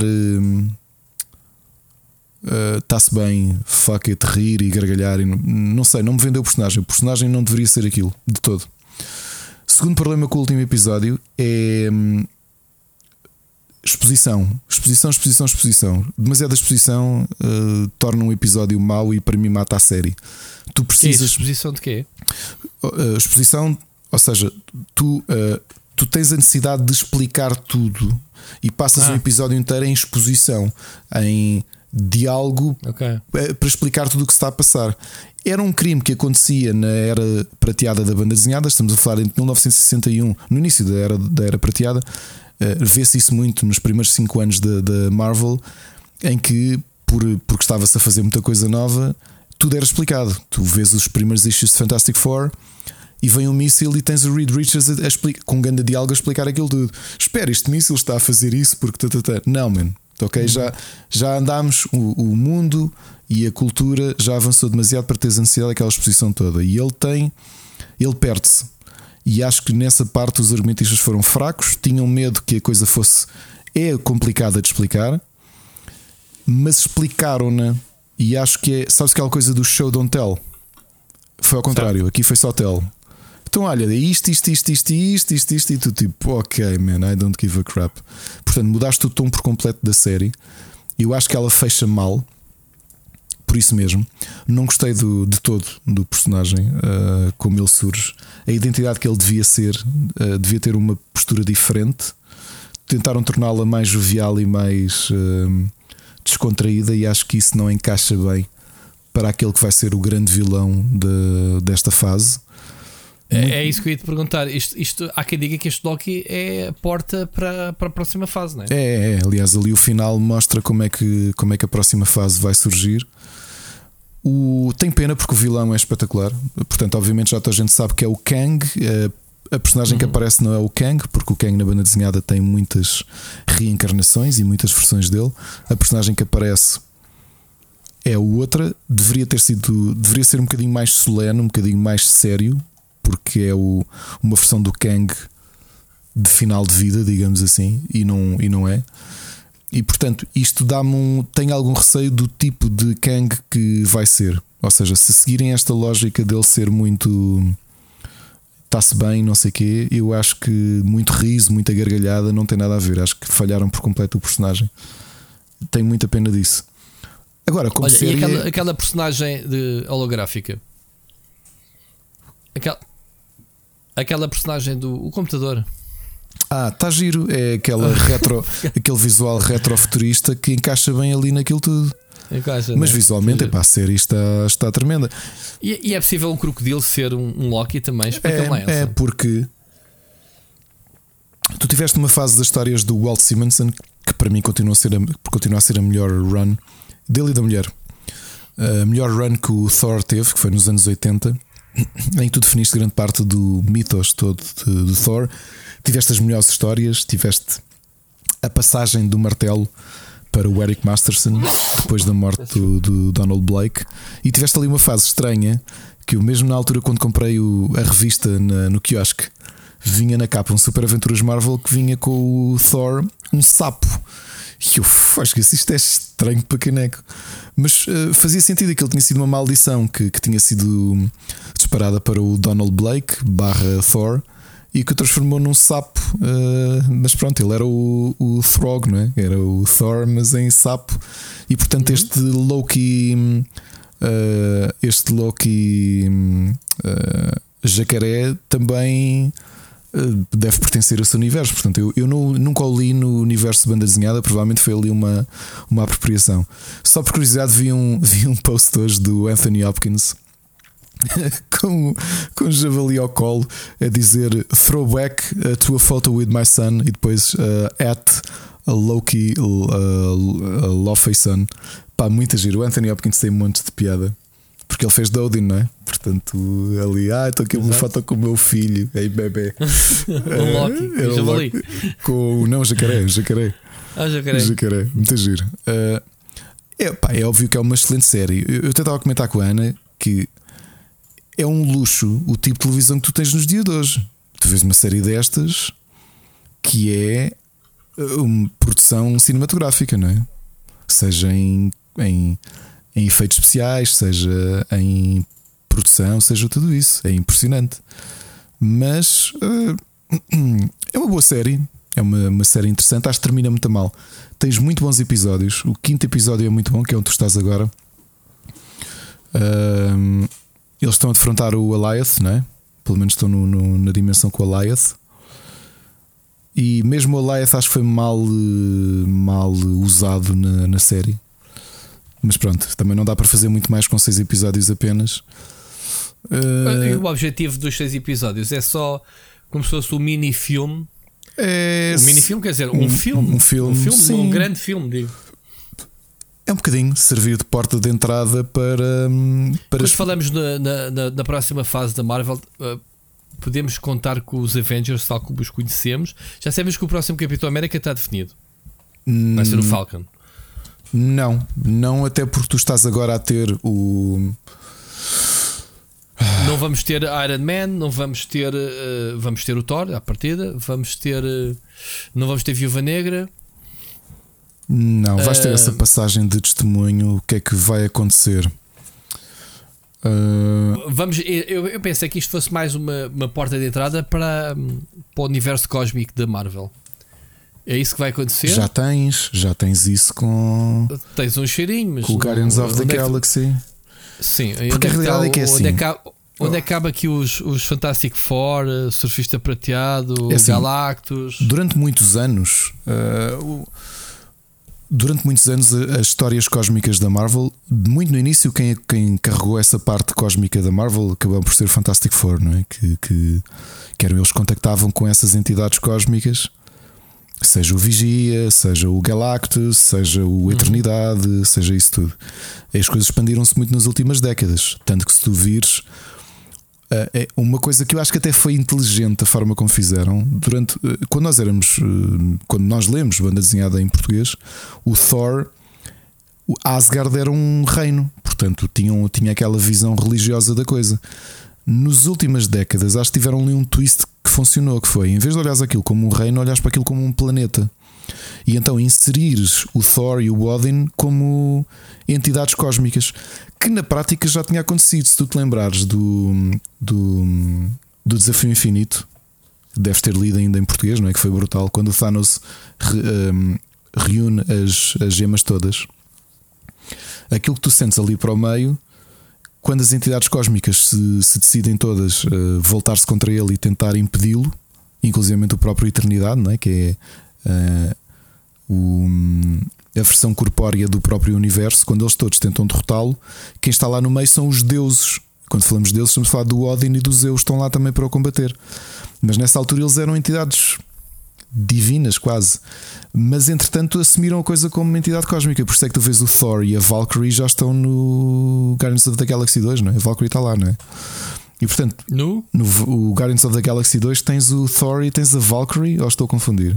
Tens a Valkyrie, não tens? Não, não aparece. Não, então, então esquece. O que é que os Avengers vão ser muito diferentes? Primeiro que vais ter agora um destaque maior para o, o Black Knight. O Black Knight é um, é um Avenger histórico que, que esteve fora desta desta linha toda. Uh, ainda não vi o Black Widow, portanto não sei o que é que o que é que vai representar, mas uh, mas sim vai ser muito diferente uh, no, no futuro. Portanto, os Avengers que tu os conheces não não vai existir. Ajuda-me, o War Machine está vivo ainda, não está? Tá, tá, tá. O War Machine, o War Machine é o é, é, do, é o Iron Man também, não é? O War Machine, sim, é o, o, o Jim Rhodes. O Jim Rhodes, sim. Sim, sim, sim, sim. É pá, é por falar nisso. Já que estamos a falar do Jim Rhodes, como é que ele consegue ser nomeado para um. Ele próprio ficou, estranhou isso, sim. É, é, o que? É o BAFTA? Não, é o BAFTA, é um, não é? É um Emmy. Um Emmy. O gajo aparece 40 segundos em toda a série, que é tipo ao início. Só ele, ele disse isso, ele disse, ele próprio ficou tipo, mas, ah, como é que isto aconteceu? Que é que se passou, meu? Mas o que é que mas que precedência é que isso abre e indignação dos atores, mas não é, não é um bocado estúpido? Olha, Gajo, ah, no, não vou ganhar nada, mas foi nomeado. Olha que se. No outro dia vi uma entrevista que o Anthony Mackie deu em 2017 na London Comic Con. E é curioso, porque obviamente ele é o Falcon, não é? E já era nessa altura. Dele a dizer o quão diferente está o cinema. Ele diz: o cinema já não é. Ele diz: quando eu era miúdo, quando era adolescente, íamos ao cinema porque era uma era um evento. Tu ias ver no filme do Stallone, ias ver no filme do Schwarzenegger, ias ver no filme do, do sei lá, de Keanu Reeves. Keanu Reeves não, mas estás a perceber? No filme do Mel Gibson. Uhum. Ele diz agora não, tu agora fazes filmes para uh, adolescentes de 15 e 16 anos e chineses. E tipo, isto é o tipo de cinema que tu tens nos dias de hoje. Eu achei curioso a visão. A visão que ele, que ele deu disto. Mas é assim, tu quando olhas para a fase. Estamos na fase 4, não é? Ajuda-me. É fase 4? Sei lá, acho que sim. Pronto, o que é que tu tens que vai mudar agora um bocadinho a tónica disto tudo? Vais ter uh, o Shang-Chi já a seguir, uh, que é interessante, porque essencialmente vais ter o primeiro filme. Este é filme, não é? Uh, Shang-Chi é filme. filme. O, primeiro filme o primeiro filme de um Street Level Hero, porque o Shang-Chi okay. Shang está no mesmo patamar de um Iron Fist e de um Luke Cage. Não sei se isto também vai servir porta de entrada para trazer esses heróis para o Pois. universo, não é? porque eles ainda estão perdidos ali na Netflix. Ainda falta o Daredevil também. Exato, portanto, trazê-los a todos, esses street level heroes, trazê-los todos, se calhar, a reboque do Shang-Chi. Depois tens aqui uma aposta interessante porque hum, não são propriamente os A-liners da, da, da Marvel, apesar de terem histórias interessantes. Uh, é- é- vai ser curioso como de repente vais ter um monte de especialistas em Eternals, quando os Eternals não são nem nunca foram. hum, linha, a linha principal da Marvel, portanto, são criações do Jack Kirby, excelentes criações. Alguns dos heróis deles pertenceram, alguns dos membros deles pertenceram aos ahm, a equipas que tu conheces. Por exemplo, a Cersei foi durante muito tempo ah, membro dos Avengers. Talvez possas ter essa ligação de alguns dos personagens que saem de Eternals, até porque é aqui que entra o Black Knight, se bem me lembro. O que também foi uma coisa que eu achei curioso, como é que misturas o Black Knight com Eternals. Uh, mas pronto, vão fazer este, este mix. Depois, o que é que tu tens que te muda aqui um bocadinho a coisa? Uh, sim, os Avengers vão ser, vão ser diferentes, até porque já para, para o início do ano que vem está previsto o She-Hulk, que vai ser protagonizado pela atriz do Orphan Black. E, por- e portanto, yeah. A, a- questão é se, se pare- dá a sensação, pelo que tu estás a dizer, que a Marvel está um bocadinho a arrebanhar o tacho neste momento para dar continuidade à- à- ao universo. E a pergunta que eu te faço é: e quando as pessoas começarem a ressacar a falta do Capitão América original, ele aparece. do, do, do Iron Man eh, e o resto dessa malta que vai ficando por trás, obviamente, porque os atores carismáticos eh, vão ter que largar os papéis e já estão a largar os papéis. Pá, imensa desculpa, voltam, mas eu acho que a, a- a minha vacina está a fazer efeito agora. voltam ou, passou, ou, passou- ou passam o testemunho, como aconteceu com, o- com o Steve Rogers. Voltam o quê? Os mesmos atores ou os mesmos personagens? Alguns Eh, podem voltar, os personagens podem voltar com outras encarnações, eh, não sei. Eh, Uma coisa que há aqui curioso é não esquecer que um, um personagem, aquele que é na realidade o segundo super-herói eh, da Marvel, que é o Namor, eh, finalmente vai, vai surgir eh, em 2023 no filme do, do Black Panther, nesta altura ainda como vilão, porque o Black Panther vai ser eh, Wakanda contra a Atlântida. ok. Que era uma coisa que já tinha sido notado de forma muito subtil, no- e houve obviamente aquela malta que está sempre atenta aos screenshots todos, a fazer pausa nos filmes, não sei porquê, não devem ter mais que fazer. Mas alguém detectou que há uma altura em que o acho que é o Nick Fury está a falar e tu vês atividade sobrenatural ou super poderoso, ou o que quiser chamar. eh, em Wakanda e depois no meio do oceano, e tu, obviamente, que sabes que aquilo no meio do Oceano Atlântico, portanto, sabes que aquilo é Atlântida. O que é que vem aí ainda a fazer ligação a isto? Portanto, para esta fase, ah, não sei se vais ter um Avengers, fazia, faria sentido, porque o Kang é sobretudo um inimigo dos Avengers. E portanto faria sentido que, que, que fosse com ele. Ah, ainda que eu acho Mas não há, não há outros grupos de super-heróis eh, da Marvel que, que fora dos Avengers? que há muitos, Fosse mas que Tens sentido. Os X-Men, ok, também ainda não, não inseriram os X-Men no Não, MCU. porque também não são propriamente os inimigos deles. É assim, poderiam fazer. Aquilo que está mais próximo de poderem fazer é uma equipa hum, que foi importante, não teve o mesmo destaque que os Avengers, que eram os Defenders, que era o Doctor Strange, o Silver Surfer, o Namor, o Hulk, hum, a Valkyrie e numa certa altura o Hawkeye. Hawkeye não, Hawkeye chegou a estar lá ou não? Aliás, uma das histórias mais memoráveis que eu me lembro de ler eh, e que está num eh, Grandes Heróis Marvel número 4 que eu tenho lá com, com toda a delícia foi quando, quando as duas equipas lutaram uma contra a outra, que era a vez Thor contra, hum, contra o Hulk. Porque eu vi, pá, que luta brutal. Portanto, duas equipas tão poderosas. Eu acho que isto é possível. eh, mas como já fizeram Defenders, Defenders transformaram na equipa do Sim. Daredevil, Daredevil. Yeah. já não soa bem, porque o Doctor Strange então vai ter que ser absorvido nos Avengers, porque a equipa que ele criou era os Defenders. Estás a perceber aqui problemas de continuidade muito difíceis para descalçar. Porque eu acho que não é tão cedo que a Marvel quer ir para, hum, para o universo dos mutantes, não é para já. Até porque para o ano eles têm planeado já um arco de história que é o Armor Wars, que foi uma história interessante do do, de várias armaduras e de vários super, super inimigos do Iron Man com armaduras eh, baseadas ou roubadas dele. E isso já está previsto para 2022. Portanto, Eles fizeram um bocadinho isso no filme do Mandarim, no, no Iron Man 3. Exato, exato, sim, sim. Aliás, o Mandarim acabou por ser, acabou por ser o inimigo principal da, dessa fase.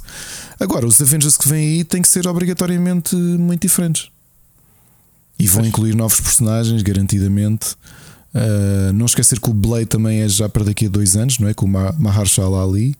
Fantastic Four finalmente entra no universo Marvel, que era uma coisa que me fazia confusão não existir. Aquela que foi durante muitos anos os personagens principais. Olha, vamos ver, há muita coisa para ver. Vamos ter aí uma coisa completamente fora que é o What If, ainda neste verão. Sim, sim, sim, sim. É já a seguir, acho eu. O What If é uma- era uma coisa interessante, as bandas desenhadas valem muito a pena. Davam, tinha histórias mais sérias, tinha histórias para rir, essencialmente são universos alternativos. E, e também para o início do ano que vem o Moon Knight, que é com o Oscar Isaacs a fazer de Mark Spector. Uh, o Moon Knight talvez também seja um personagem já para inserir para estes novos Avengers.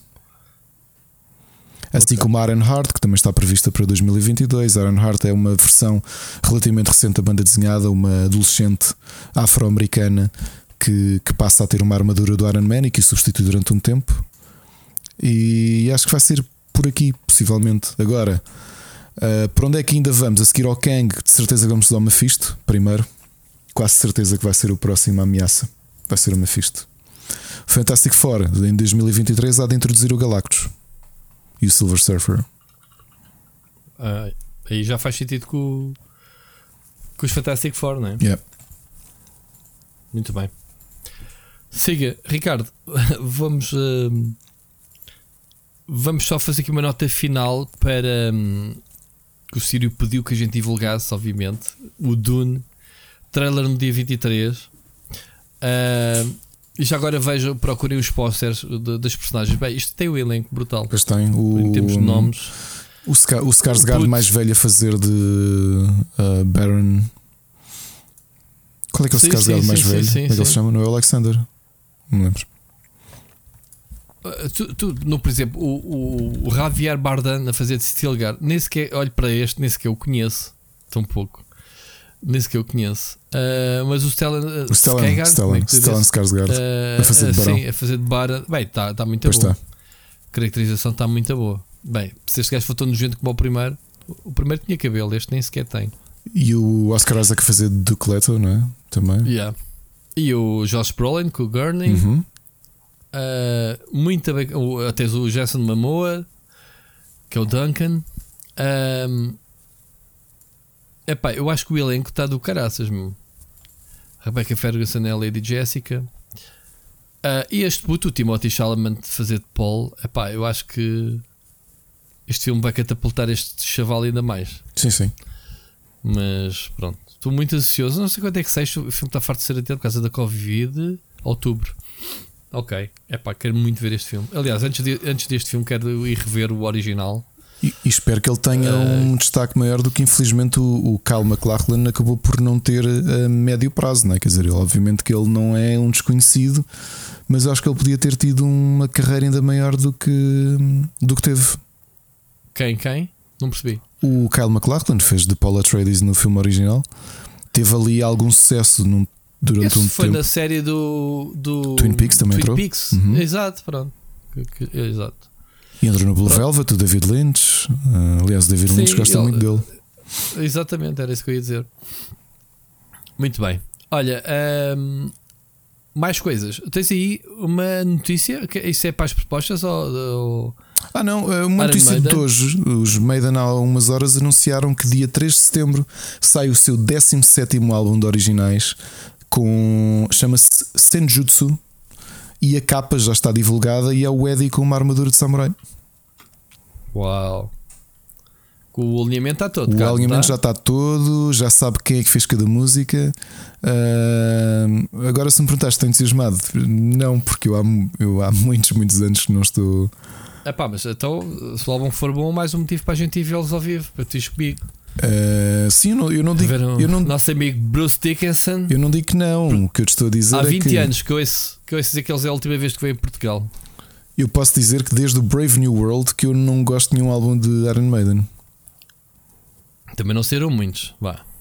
Pá, se o que? O Deaths of Death, é? o Matter of Life and Death, uh, Final Frontier, Book of Souls. É isso. Eu gostei do Book of Souls. É, pá, a mim Foi já me disse último, pouco. foi? Me disse muito pouco, infelizmente. Acho que eles há muitos anos estão a fazer o mesmo álbum. Ah, Pois. Problema deles. Muito bem. Bom. Vamos ah, às recomendações. Vamos. Gameplay. Vou só dizer uma coisa, pessoal. Devem celebrar há cerca de 2 horas e 20 que o Rui disse: Este episódio é curto. É porque a gente também se esticou aí em assuntos que não era suposto. E depois também deste um triggerzito e tal. Tiveste que beber um chazinho. Como se isto nunca tivesse acontecido, nós esticarmos no tempo em assuntos que não era suposto esticarmos. Exato. Exato. Mas olha, eu estou aqui a desfalecer com a, com a vacina. De repente comecei a, a- a deitar água pelo nariz e, e a, e a dar espirros. Eu não sei se isto é alergia, que eu não tenho tido nada de alergia nem, nem constipação. Não fico doente há anos e de repente hoje, por coincidência, vou à vacina e começo a ter estes efeitos. Ok. Há efeitos secundários assim associados? Eu não sabia se era tão, tão rápido assim, mas pode acontecer, depende muito de organismo para Eu organismo. só verem eu, malta, eu a espirrar, eu não tenho como evitar isto. Peço desculpa. O, o segundo é, o segundo é mais, hum, mais habitual. Fazer o quê? Na segunda Eh, dose, teres, teres efeitos secundários. É muito, muito mais mas habitual teres. que tipos de efeitos secundários? Estes espirros? Depende de pessoa, constipação? sim, depende de pessoa para pessoa, sim. Mas acho que os primeiros dias é assim: se foi só isso que tu, tiver, que tu tenhas, és um sortudo, porque há gente que se sente mesmo engripado na primeira noite. Epá, então eu estou a começar, a, a- estou a começar a- aqui durante. Desde que me sentei a gravar, estava perfeito e de repente tenho o nariz todo tapado. Já se deve notar pela minha voz que mudou e já dei aqui os espirros. Eu não, eu não me levantei da cadeira. E como eu levei a vacina para aí quase às 7 da noite, reparem, não foi há muitas horas desde que eu estou aqui a gravar. Enfim, peço desculpa, mas olha, é o que temos. Então vá, vamos então ah, espatar com o separador do gameplay. Split Chicken. Gameplay. E eu esta semana não tenho muita coisa porque, como, como eu disse, epá, eh, apanhar três RPGs, um deles acabei nas férias, que foi o o Velvet, como é que é? O Ganda branco, o branca. Scarlet Nexus. Como é que se chama? O Scarlet Next, acabaste. Scarlet, eu disse Velvet. Foi, Black, foi caso o Blue Velvet do David Lynch. Blue Velvet, yeah. Uh, mas depois logo a seguir temos aqui o Ease 9 uh, que eu tenho estado a jogar no Steam. Uh, Monster Hunter Stories 2, que é mais um RPG. Ainda não comecei. O Wiz já comecei e estou, estou a gostar da história. Lá está. Uma coisa curiosa do Wiz, desculpa interromper-te, Rui. Eu não joguei Não, muitos. vai, vai, este é vai. o terceiro Wiz que eu estou a jogar. Este é o primeiro que eu jogo. É, e é uma coisa que eu acho que, que, que sempre valorizei na série Easy. Por isso é que eu te disse que, que, que decidi comprar os, os remakes dos primeiros remakes ou novas versões que saíram para Steam e tentar jogar a série toda. Não sei quando é que isso vai acontecer, porque não costuma ser muito habitual. E por isso é que acho que Ease acaba por ser uma série, obviamente não é uma série muito, muito conhecida, mas tem um grande following porque não é muito habitual tu teres uma série eh, baseada num personagem que o mundo vai continuando. Repara que tu notas isso nas primeiras horas quando eles quando ele sem spoilers, não é? Isto acontece logo no, no primeiros, primeiros 40 minutos. O hum, Adol Christian é, é preso e o que hum, o que os guardas dizem, aliás, o líder das guardas é nós temos uma data da tua captura porque essencialmente tudo o que tem acontecido mal tu estás envolvido e tu tens uma tendência para encontrar artefactos e armas lendárias e de alguma forma perdê-las. O que é que um toque muito, muito bem pensado? Que é como é que tu justificas? Aliás, esta foi a forma de justificarem. Como é que, tu- como é que o mundo é sempre o mesmo, os, os processos são sempre os mesmos, e tu és suposto fazeres grind e chegares a um final do jogo e estás todo maxed out, não é? E teres armas brutais e lendárias que, encontraste, um artefacto qualquer, uma é, espada. o, é, os super, é os super poderes especiais, é os monstros. E pronto, e, e aqui ele dizer, gostei daquele comentário do ainda por cima tens esta tendência para encontras armas lendárias e eventualmente acabas por perdê-las. O que é interessante porque tu começas mais ou menos do nada. O combate está muito giro.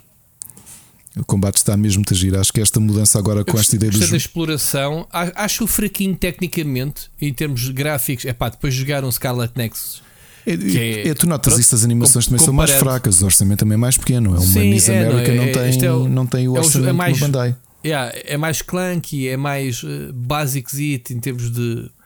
Não é que, que esteja feio, mas está longe. Está longe. Epá, e fazendo a comparação Sim. do jogo do mesmo catálogo da Namco e, e valores de produção É, diferentes. a, a Namco é só distribuidora no Ocidente. É só distribuidora, sim, sim. Pronto, mas só para, só para fazer já co- comparação de o estado em que estás em termos de RPGs nipónicos, o Scarlet Nexus. Ali tu ganhas pela história. Aliás, repara que A história, sim. acabei por receber só agora porque não tinha pedido na altura o. Vais em capítulos. Já agora, eu ainda vou ligeiramente no início, vou para o terceiro capítulo. Não consegui ainda avançar muito. Não me lembro em que capítulo é que estou, por acaso. Mas ia Pronto, dizer já agora avancei tu, um tu, quando comparas, tu conhecendo o catálogo da NIS, tu notas que o following que eles têm das séries principais, estou a falar obviamente do Easy, estou a falar do Disgaea, eu só agora é que recebi o Disgaea 6. E tu notas a mesma coisa, assim, se te pões a comparar com, sei lá, um Dragon Sim, Quest sim, ou. se calhar estou a ser injusto a, comparar. Pronto. Só que a história é muito, a, A história é boa. A fiz, gosto muito da exploração, de andares ali à procura de, Sim.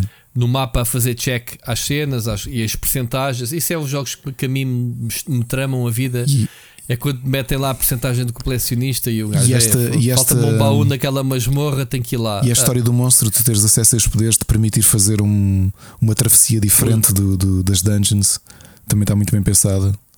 Uhum. Eu, eu gostei. Sim, Eh, cada, cada monstro dá-te uma habilidade diferente. pronto. É assim, para quem Eh, se sentir- inimigos refletem É, para quem se sentir assustado em mergulhar em Is a partir do nono jogo, não, não fique. O Rui nunca jogou nenhum e, e- e está a gostar dele. Ah, sim, sim, tô, tô, tô, entrei bem. O, o sistema de combates para já é hack and slash, não é Não é por turnos. um sistema como o Monster Hunter que é por turnos. Este aqui é, é, um, é esmagar botões e fazer os combos, usar os cooldowns. Pronto, Uh, atrofia-me um bocadinho a ativação do- do- dos combos no comando, uh, primindo uma tecla, o R1 e depois o, o- as outras. As outras os outros botões. Faz-me um bocado de confusão. Estar a disparar a arma principal com a bola, lá está, japonês, Exato. o jogo japonês, a bola é, o- é o símbolo principal, não é o. X, né? não é o quadrado quando no- normalmente os zeros. Por isso é que tu o aceitas, triângulo. aceitas com esse. A cena dos gajos jogos japoneses é sempre esse, não é? Tu aceitas com o botão que normalmente vais para trás. No. Sim, mas ao início é um atrofio do caralho. Exato. A pessoa está sempre ali. Pronto. Ah, mas estou mas estou a gostar do jogo. Estou a gostar também do Monster Hunter uh, Stories 2. Ah, pá, é um jogo. Não, não tendo nada a ver com, com Monster Hunter, é um jogo tipicamente RPG, combates por turnos, mas tem o, o combate parece muito simples à primeira vista, que é papel, tesoura, e, papel, tesoura e, e pedra, né? pedra, papel e tesoura, muito básico, mas depois tem as alternativas, as nuances eh, que vais adicionando, eh, misturas das armas típicas do jogo, um, o estado em que o, o monstro está, tens que te ir adaptando. Outro dia entrei na live do Hurricane, que ele é especialista no Monster Hunter, como sabem, e disse-lhe assim: é pá. já joguei umas boas horas ao jogo, mas ainda não percebi o sistema de combate. E ele disse: É pá, isto, então isto é o pedra, papel e tesoura. Mas pronto, tem aqui algumas eh, diferenças. Vou-te explicar. Fez um combate para me explicar. O gajo esteve ali à vontade de meia hora a explicar-me o combate. Portanto, não é pedra, papel e tesoura só. Obviamente tem muito mais coisas a ter em conta. Sinergias que os personagens, com o monstro que tens, eh, que vais mudando, etc. Bom, é muito giro. A história também é fixe. Epá, depois é, é muito a exploração, a forma como, como vamos à cidade é muito familiar em termos de Monster Hunter. Pronto, o mesmo tipo de vendedores, os upgrades que fazes, eh, eh, as matérias-primas que, que ganhas com, com os combates. Está muito bonito. E está bonito, sim. Tem um, um cel shading, vá lá, não é um cel shading mais brilhante do mundo. Estamos a falar das limitações da Switch, mas é, é girito. Tu dizes que ainda não começaste, não é? Não, não. Nem sei quando é que vou Pronto, conseguir. mas não comeces, não comeces porque tão cedo é, o jogo vai ocupar muitas horas. É, e, depois o terceiro erro. Portanto, temos o Is, o Monster Hunter, o Legend of Zelda, Skyward Sword chegar na sexta. É um jogo que eu ando há muito tempo, não posso jogar, mas posso revisitar. Uh, já aqui contei a história que eu nunca consegui acabar o jogo e queria ver se era desta vez. Só que o sacana do jogo é, entra-me aqui adentro no meio de. Não é que este ano seja propriamente. Este ano só não, só não, só não retira jogos do, do backlog que eu não quero, porque não há muitos lançamentos. Mas nós, em termos de trabalho, há aqui momentos em Epá, que parece que não se passa tudo ao nada mesmo tempo. E de repente tudo ao mesmo tempo. É. Eu já tenho ali instalado que nem sequer joguei o F1, por exemplo, não tem nada Eu a ver com estes passei, eu passei ao Gonçalo, felizmente. nem sequer, nem sequer consegui jogá-lo, pá, porque esquece, não, não dá. pá. No, meio, no meio de gravações de podcasts, no meio de coisas para fazer, é pá, tem, tem sido assim. Epá, tem eu- sido eu- assim. Eu estou a jogar o Skyward Sword. Digo-vos já que Tu ten- jogaste? tentei jogá-lo. eh, joguei na altura da versão do Wii, não o terminei. Tenho, foi Ok. prenda do Miguel a edição com o Wiimote. Eh, Ofereceu-me em Isso era a versão 2013. normal. Eu também tenho essa, essa edição. Eh, o que é que eu, o que é que eu o que é que eu tenho estado a achar? Fiz um teste que foi jogá-lo na versão portátil. Por muito esforço que a Nintendo faça, é muito, muito não, não, não se joga assim. Não dá para Ah, jogá-lo. este, este jogo não é. Eu ia dizer exatamente a mesma coisa, concordo contigo. Este jogo foi feito para o Wii no auge do Wiimote. Ponto. O Miyamoto andou a, a mostrar isto em eventos que era é pá, controlar a espada com o Wiimote. Funciona estupidamente bem. Pois As funciona. direções, uh, descascares uma canazinha às rodelas, funciona muito bem. Funciona. Porque é que agora não há de jogar assim? Tu tens o, o, o Joy-Con exatamente a mesma experiência. Agora, obviamente, quem quiser jogar, e eu joguei originalmente assim, com, com, com, com o Nunchuck, com, com movimentos, porque jogava-se realmente muito bem. Neste momento, não consegues fazer as duas coisas. Não consegues jogar em modo portátil com, com, com o Joy-Con, porque eu, eu, experimentei mesmo há bocado, antes de gravarmos o podcast, experimentei fazer isso. Não dá para segurar a consola e estar com os dois comandos na mão, eh, não dá. Não, E mas tu podes a jogar consola- a controlar tudo com botões e não dá por uma razão. Não, mas é isso. É porque É isso. Não, mas é isso que, é isso que eu Ah. ia explicar. É por causa da câmara. A câmara é Horrível. um outro. Pois é. É, é, a- maior tendência, eles tentaram fazer um sistema que é Carregas usar no L1. o, o analógico, sim, não, mas a espada Sim. para substituir os movimentos e para te dar a liberdade que o jogo te dá, ou seja, não ser simplesmente carregares no A para disparares a espada, como é habitual na série, para te dar essa mesma sensação, eles utilizaram o analógico direito para todas as direções possíveis da espada. E até nem está mal feito, digo já. Uh, funciona bem, funciona bem. Uh, uh, ainda atrofiou ali um bocadinho a trancar a personagem, porque lá está, que é o que eu quero fazer: trancar a personagem, mover a câmara e usar a espada. Não dá para E é, um, e é um atrofio defenderes. Olha, é eu tive um que ir às instruções para meu. ver, assim, mas como é que eu ativo o, o, O o raio do estilo? Carregar no thumbstick Yeah. L3 Não para dá, dentro. Não dá. E, e usar a câmera que tu tens de carregar L1 e aí sim podes usar Sim. o analógico direito Sim. para rodar a câmera. É pá, que atrofio. Sim. Às tantas, é- é- eu acho que a gente acaba por se habituar a isso. Agora, o que tu não te habituas é trancar o inimigo ao mesmo tempo que queres mover a câmara. Porque, porque é os dois gatilhos da esquerda. Um para trancar e o outro para trancar a câmara. Agora, epá, este jogo, como não foi feito para isto, isso é um desenrascanço. O que o pe- este é um dos jogos que eu aconselho. Epá, uh, yeah, tem que poisar a consola ou o modo moldura ou metem na dock e jogam na, no- na TV uh, e jogam com, com os Joy-Cons uh, livres, que é a melhor experiência do jogo. É o que funciona melhor. Não é o que eu vou fazer, atenção. E já tive alguns atrofios com isso. Era, é a coisa que me está a atrofiar. Agora, o jogo em si pá, é muito difícil. Eu gostei muito do original. Uh, Cobrou-se uh, algumas convenções. uh, ainda não cheguei à primeira dungeon. Cheguei neste momento à, à, à parte do solo. Estou com 3 horas de jogo. Cheguei à parte do solo. Né? Já aterrei no chão Em e comecei a explorar. Yeah, comecei, comecei a explorar. Sei que, sei que o jogo uh, tem uma série de uh, uma série de novidades no que diz respeito a, a- a fac- a facilitar a experiência. Uh, ainda, não, ainda não vi bem o que é que, o que, é que era. Pá, eu também não tenho em mente o original, né, que já joguei há muitos anos. Mas pronto, estou a gostar da história. Não vou dizer que o jogo ah, graficamente esquece, é um jogo com 10 anos ou 11, ah, já saiu há muito tempo. Obviamente que agora temos o Breath of the Wild em mente e a sua jogabilidade, mas temos que ver que este é um, é um jogo que já tem uns anos. Eu, eu- que- quero muito acabar este, este, E coisas este do. Breath of the Wild que foram retiradas daqui, nomeadamente a durabilidade do, do Sim, escudo, por o- exemplo. e a barra de stamina Uhum. também. A barra de stamina, depois é que vi, olha, isto é do Breath of the Wild, já havia aqui, pois era, já me estou a recordar, para trepar coisas e isso, pronto. Um, queria muito que eles fizessem a seguir o, o Twilight Princess, é, é o outro, já agora estes jogos mais modernos. Uh, gostava, gostava, e gostava muito de ter os da DS, o Spirit Tracks, e isso. espero que a Nintendo tão bons. Eu, meta cá tudo na, na Switch. Eu estive a jogar o Phantom Hourglass no ano passado e gostei imenso. Sim, são bons, pá, são muito bons. Há coisas que não dá para reproduzir. E mesmo, e mesmo o Wind Waker, que eu não joguei o original na GameCube, Jogaste não joguei, não tenho, mas é pá, na altura passou-se. Daria uma oportunidade a eles todos agora. Pá, eu adoro a série. Eu adoro a série. Eu sou daqueles tipos que adoro a série pelos bocadinhos que fui jogando e dos jogos, obviamente, que acabei. Fui acabando. Engraçado. Mas gostava. Agora a jogar, a, rejogar isto, o Breath of the Wild continua a não estar sequer no meu top 6 ou 7 de melhores Zeldas.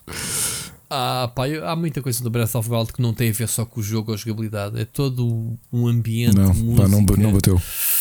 Não sei. Eu quero o Breath of the Wild 2. Eu quero. Não bateu. Eu já disse. Se há único. Eu já disse, eu já disse isto e volto a dizer. A Nintendo tem que lançar 35 anos da série. Bora. Um baú com todos os jogos adaptados à Switch. Obviamente, não quero o primeiro e o segundo jogo tal como eles eram. Quero um remake como fizeram com o Link to the E Past. queres os CDI também remake. Não, isso não, isso não existe. Não sei onde é que foste falar nisso. Não, não sei o que é que estás a falar. Ah, portanto, quero a série toda. Não sei o que é que estás para aí falar mesmo, Ricardo. Mas ah, quero a série toda num baú. E eu jogava. Olha, fechava o canal, mudava o nome para Zelda Split Scream. Zelda. Ok, Split Oh, Zelda. Zelda, olha, Zelda Scream, muita. Não, Scream, ok? Zelda Scream, o grito da Zelda, era mesmo isso. Pronto, agora és tu que vais, tens aí mais 15 joguitos, né? Sobrou da semana passada. Olha, uh, pronto, o Easy, o Easy 9 e o Legend of Zelda já, já falamos, não é? Uh, tinha comprado há se calhar um ano um indie, uh, parecia uma coisa diferente, chamado Dicey Dungeons. Epá, e, e perdi-me a jogá-lo. O que é que é o Dicey Dungeons? É um. O teu personagem é um dado e tem classe, e cada classe tem acesso a. Digamos, uh, equipamento diferente, e cada equipamento é ativado com. precisa de números de dados específicos para, para ser ativado. Tem muito de board game, ou seja, já joguei isto. O Alien Frontiers, por exemplo, é isto. Só que isto tem versão Dungeon Crawler, muito agir com um traço brutal, faz imenso lembrar uh, a animação atual. Eu ouvi um jogo daqueles turn-based, mas em que tu pões-te a olhar, ok, saiu-me um 3, um 2, um 6 e tal. O que é que eu consigo fazer? Olha, tenho aqui um item que me permite mudar o valor de um dado, então vou gastá-lo aqui, tal. E agora transformo o dado e depois fazes combinações. O objetivo é que fazes runs e tentares ir o mais longe possível. Ou seja, se bateres, aquilo é episódico. Se bateres com uma classe, desbloqueias a nova classe e depois cada classe tem tipo 12 missões diferentes, cada uma mais difícil que a outra, uh, para tentares encontrar o melhor, uh, a melhor, o melhor run possível. E cada classe tem dificuldades diferentes. Por exemplo, a classe que eu estou agora a tentar passar é o robô. E acho que o jogo está tão interessante e passou tão debaixo da- da- do radar que os game designers foram ao ponto de cada classe ter realmente jogabilidade diferente. O robô, que é um dado metalizado, que é o personagem que estou a usar, como é que tu lanças dados? Tens uma barra de calculadora e tu sempre que, que, que carregas, ele lança um dado e vai somando. Podes ir carregando na calculadora, só que tens um teto máximo, que é o valor de 13. Se tu bateres no 13, aquilo fica dourado e ganhas um bónus. Se o somatório dos dados que tu tiraste for superior ao número 13, perdes os itens todos e não podes agir nessa, nessa, nesse turno. Pá, está muito a giro. Se puderem, vejam. Eu acho que comprei por um euro e qualquer coisa. É daqueles jogos que tu compras. No meu caso, comprei, deixei-o aqui perdido no, no, no desktop. Enquanto está. Está 12 euros e meio no Steam. Agora está a 12 euros, mas eu comprei por um euro e tal no, nos Steam Sales, acho que do Natal. Estava à espera que o Mocha chegasse para jogarmos League of Legends e eu, olha, tenho aqui este jogo, eu tenho montes de indies instalados que comprei e ficam para um dia jogar. Abriu, epá, gostei imenso, pá, perdi mesmo a jogar. Ah, agora, jogos que tenho para análise: uh, Paint a Town Red é um jogo básico de voxel e que tens de fazer uma coisa: é violência pura com voxels, com personagens cabeçudos à Minecraft. A primeira missão é na prisão, tens de matar 75 pessoas antes que elas te matem a ti. Eu ainda não consegui. Podes apanhar itens no chão, dar facadas às pessoas. É isto. Não tens história, é matar toda a gente. Just that. Ok? Ok. Fire Tonight é um puzzle game muito giro que foi anunciado no. Foi um dos jogos que nós anunciámos, nós falámos aqui que foram anunciados na E3. É um narrative game, mas com puzzle em que tu tens uma personagem. O ambiente, apesar de ser isométrico, tu podes rodar o. o aquilo é na prática tridimensional. Ou seja, se tu contornares um, um edifício, tu podes rodar o cenário. Ok? E andas com o personagem a tentar. Tu no início marcas o encontro com o teu namorado e de repente despoletam-se uma série de incêndios no sítio onde tu estás e não consegues chegar até ele e ele não te atende o telefone. E é nessa parte que eu estou. Continuando puzzle games, um puzzle game simples chamado Glyph, eh, daqueles que tu controlas uma esfera e tens de percorrer plataformas e uma série de quebra-cabeças e labirintos, mas tenho-me divertido imenso eh, com ele. Dentro dos hum, Arena, Arena Driving Games, daqueles a, a estilo Carmageddon e afins. Estou a jogar o Crash Drive 3, que tem crossplay com mobile também, mas que se no PC, nem me lembro quanto é que ele está a custar.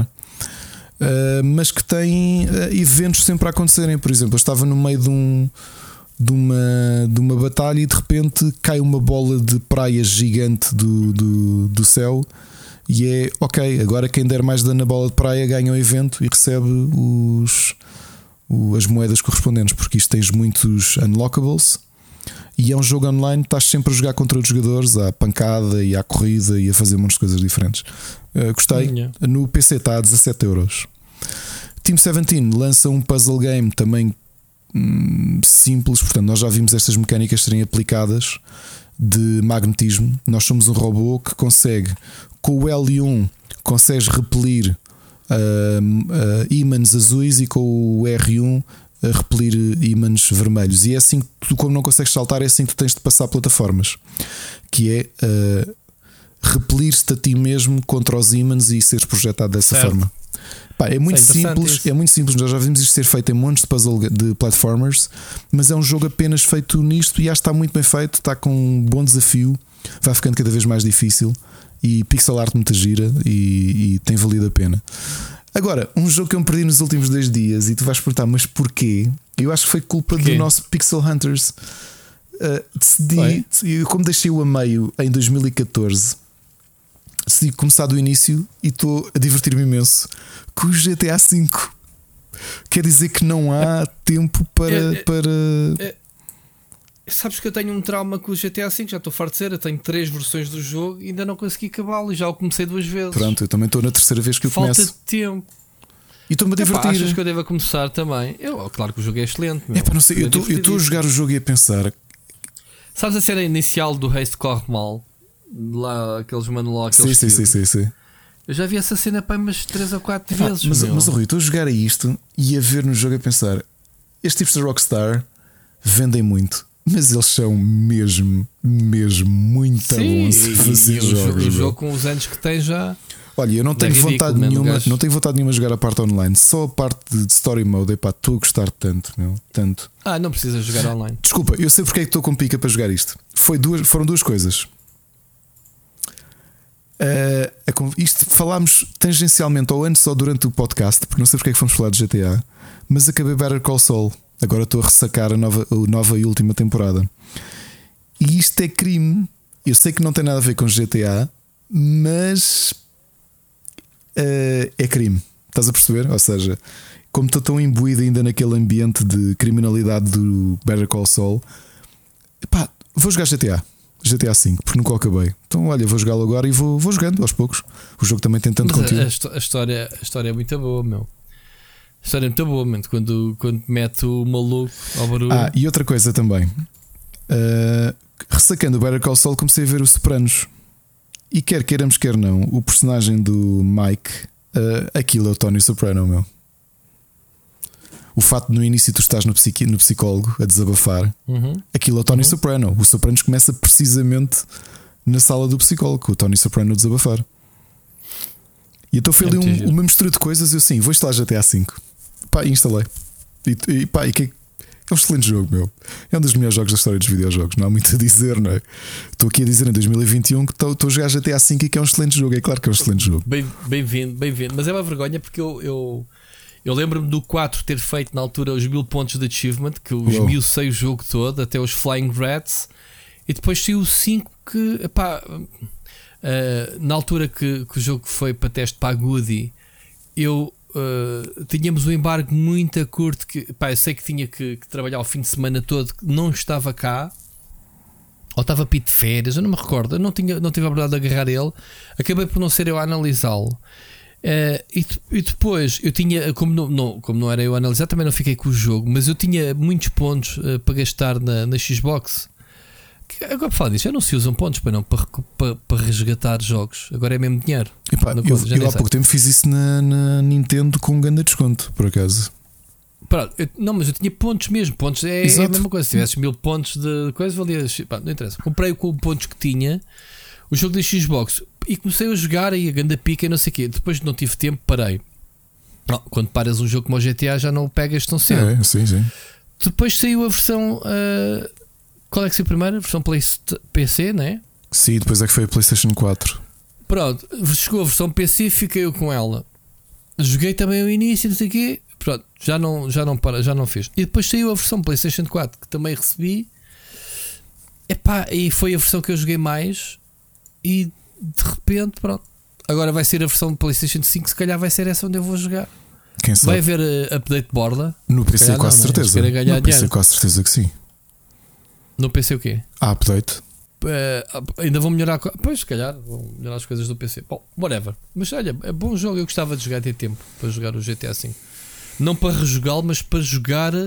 Obviamente, que- que retomar agora é estúpido.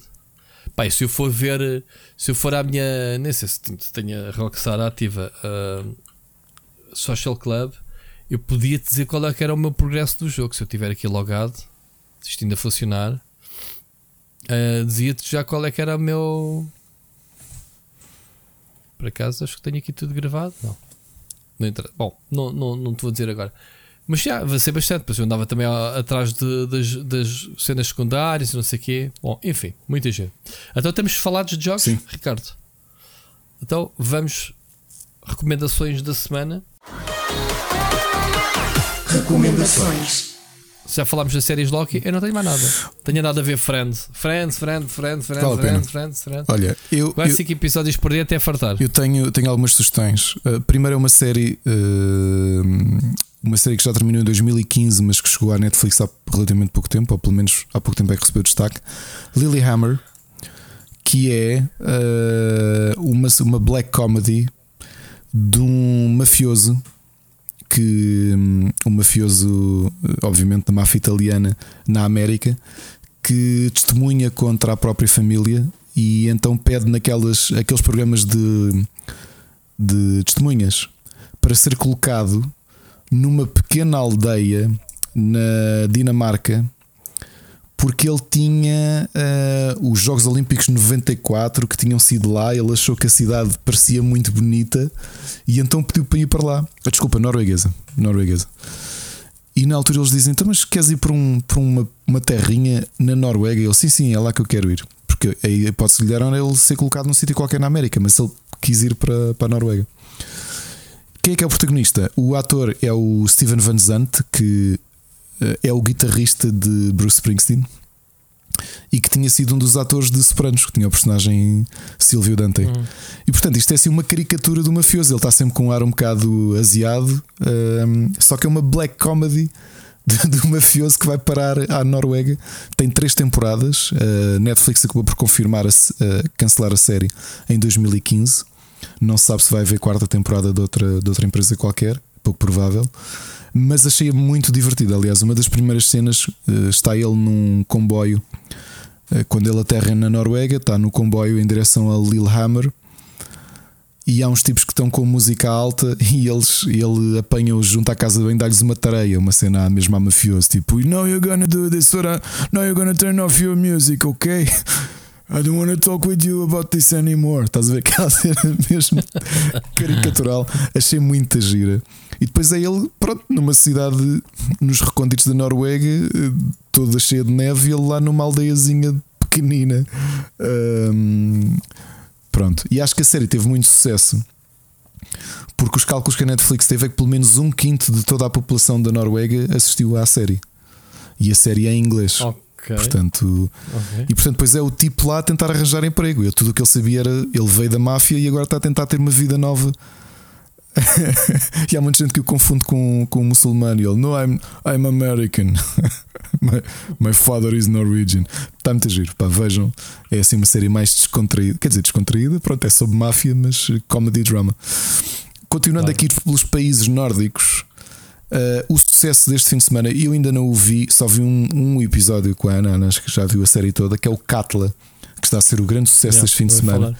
A série uh, islandesa sobrenatural à volta do, do vulcão com o mesmo nome, o vulcão Katla, que costuma entrar em erupção de 90 em 90 anos. A última vez que entrou em erupção foi em 1918. Uh, teve ali umas pequenas erupções em 2001, se bem sei.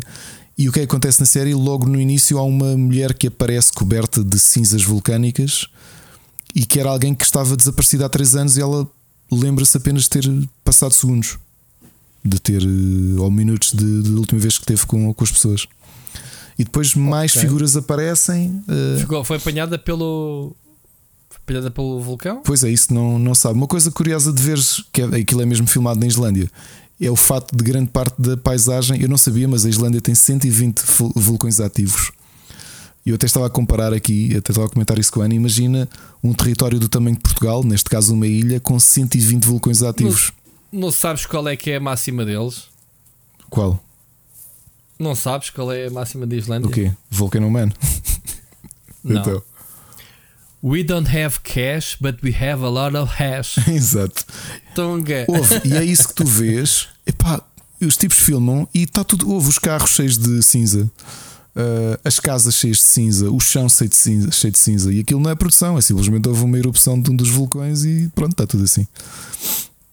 Uh, Mas a série parece muito interessante, muito bem filmada. Uma série islandesa. Uh, uma série que já vai na quinta temporada, eu já tinha ouvido falar dela, mas na altura não, não, não acompanhei. Do David Shore, que para quem não se lembra é o criador do House. E é uma série também passada no hospital, mas com um conceito diferente, que é o Good Doctor. E o Good Doctor é uma série semelhante ao House, com a diferença que o protagonista, em vez de ser um sociopata misantropo, é um rapaz autista. Um gênio, mas um rapaz autista. E portanto, uh, também vi pouquíssimos episódios. A é que está a ver a série com mais atenção, mas fui picando um a outro episódio e achei que não é House, mas tem um tom até bem mais positivo que o House. Mas pronto, é do David Shore. Agora, se calhar uma das melhores séries que vi nos últimos tempos, Amazon Prime, uma série de luxo chamada Solos. É uma série de ficção científica em que cada episódio é um monólogo de, um ato, de uma personagem. Uh, é uma série antológica e que tem um elenco de luxo em que, por exemplo, um episódio com Morgan Freeman, um com Anna Hathaway, Ellen Mirren, Uzo Aduba, Anthony Mackie. É muito, muito boa a série. Muito, muito, muito, muito boa. ok? Cada episódio é um conceito diferente. Já se percebe que há ali algumas ligações entre cada episódio, apesar de serem em tempos diferentes, mas são todos uh, de hum, ficção científica. O que é que me parece? Eu, eu estava a comentar isto e não li nenhuma explicação. Eu não sei se não fizeram esta série precisamente assim por causa do, do Covid. Porque cada episódio só tens um ator. Mais nada. Não, não- é mesmo um Ok. monólogo. É capaz. Pois. Uh, monólogo ou, isto sem fazer spoilers, ou episódios em que contracenam consigo mesmo. Mas há só um ator, ok? Muito bom, pá, a sério. Mesmo acabei de ver um episódio duríssimo que eu me identifiquei bastante com ele, com a. hum, protagonizado pela Uzo Aduba, que para quem não se lembra assim pelo nome, eh, ela ficou conhecida no Orange is the New Black, era a Suzanne, a Crazy Eyes. eh, e o episódio que ela. Cada episódio é o nome do personagem, da personagem que, que, que faz esse solo, esse monólogo. O episódio dela, também não vos vou fazer spoilers, só vos vou dizer um bocadinho o conceito. É, tu sabes que ela está numa casa e que está há 20 anos uh, numa coisa, numa casa inteligente uh, da empresa Stay Home e foi lá colocada quando começou uma pandemia e ela não acha que não pode sair ainda porque a pandemia ainda está lá fora, o vírus ainda está lá fora e está sozinha há 20 anos. Estás a brincar, isso não é novo, man. Isto faz lembrar o underground do. Do. Ai, como é que se chama-se? Do. do Costa Rica. Ainda não viste esse filme? Não. Não viste o underground do Emir Costa Rica? Não. É um ditador que também está preso no subterrâneo, mas tipo. não sei quanto tempo 30 anos ou caraças, e, e ele tem sempre um gajo Sim, que vem cá fora espreitar a ver se já, Não, está, aqui- já acabou a guerra ou não. Aqui é uma inteligência artificial, mas olha, vale muito, muito a pena. Se puderem, vejam. Para quem tem Amazon Prime, mais uma série antológica genial da Amazon e vale muito a pena. Então pronto, vou vender à mesma. Vejam o underground. Se gostam do gato preto, gato branco, ou gato, gato branco, gato preto, já não sei dizer, do, do Emir Costa Rica, estamos a falar de filmes jugoslavos. Conheces o Emir Costa Rica, não sabes? Tem o. Sim, sim, sim, sim. vir a Portugal com a sua banda, Sim, sim, sim, sim. com a Smoking, Smoking Band, ou como é que se chama? Ah, e ele tem esses dois filmes, ele tem vários filmes, mas estes dois filmes de ciganos, epá, é Oh, oh, partida. oh, Rui, mas para veres, um dos episódios é com Ellen Mirren sozinha dentro de uma cápsula no espaço, a falar com a inteligência artificial do- da nave. certo?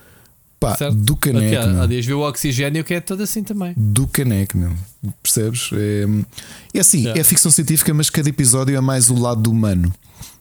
Ok? Uh, é quase uma reflexão da vida de cada personagem. Pá, e é o exercício dificílimo de serem uh, de serem monólogos do caneco. Olha, olha, entretanto, eh, enquanto estavas aqui, fui, fui recuperar a minha conta do GTA V. Como é que é possível eu ir começar outra vez de novo quando tenho 33 de 69 missões de história completas, portanto, quase metade do jogo feito, 21 de 61 Desculpa, lobbies isso, e passatempos. isso conta as missões secundárias também na história?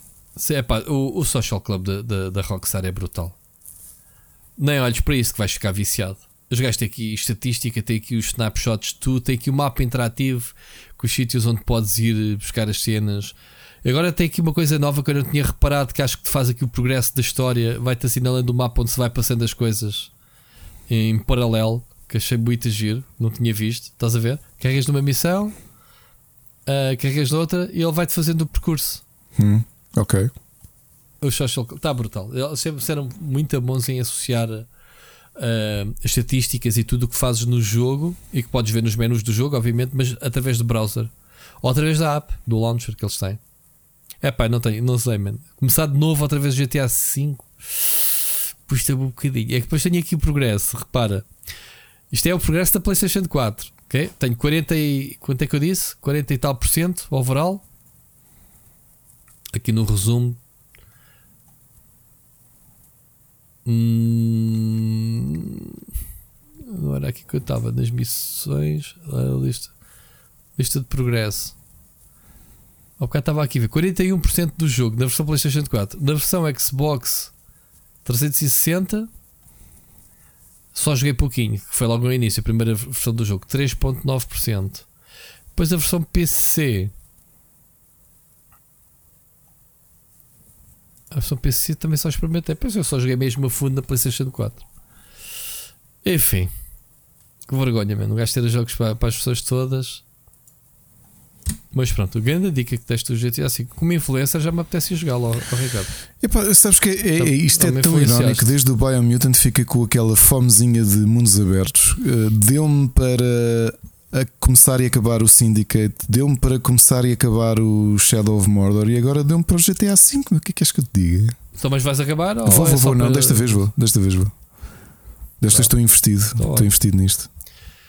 Então, olha, Ricardo, não te masse mais, vai lá jogar GTA V. Uh, grande abraço, ouvimos para a Grande semana. abraço e ouvimos Ah, para a não, não, semana. não, não, não, abrimos já a sexta. a ver, Não, ouvimos ouvimos amanhã. depois. Quer dizer, nós, Nós, as pessoas é que nos nós. ouvem. Se as pessoas também nos ouvem Pronto. amanhã, os nossos patrons. Grande confusão, isto já é o MCU aqui a bombar. Eh, Malta, não se esqueçam então, para fazermos aqui promo, a gente somos tão mal a promover-nos. Esta semana, quem acabou de ouvir esta semana, obviamente, temos a estreia do, do Pixel Hunters, o nosso novo podcast eh, dedicado ao retro gaming, e vamos ter o episódio especial dedicado a, ao Super Finisher, dedicado ao wrestling. Ok? Portanto, muita coisa para nos ouvir, chatos do caraças, estes tipos. E nós é que estão para este programa, Split Chicken, ouvimos para a semana. Ricardo, um grande abraço. Um abraço. Tá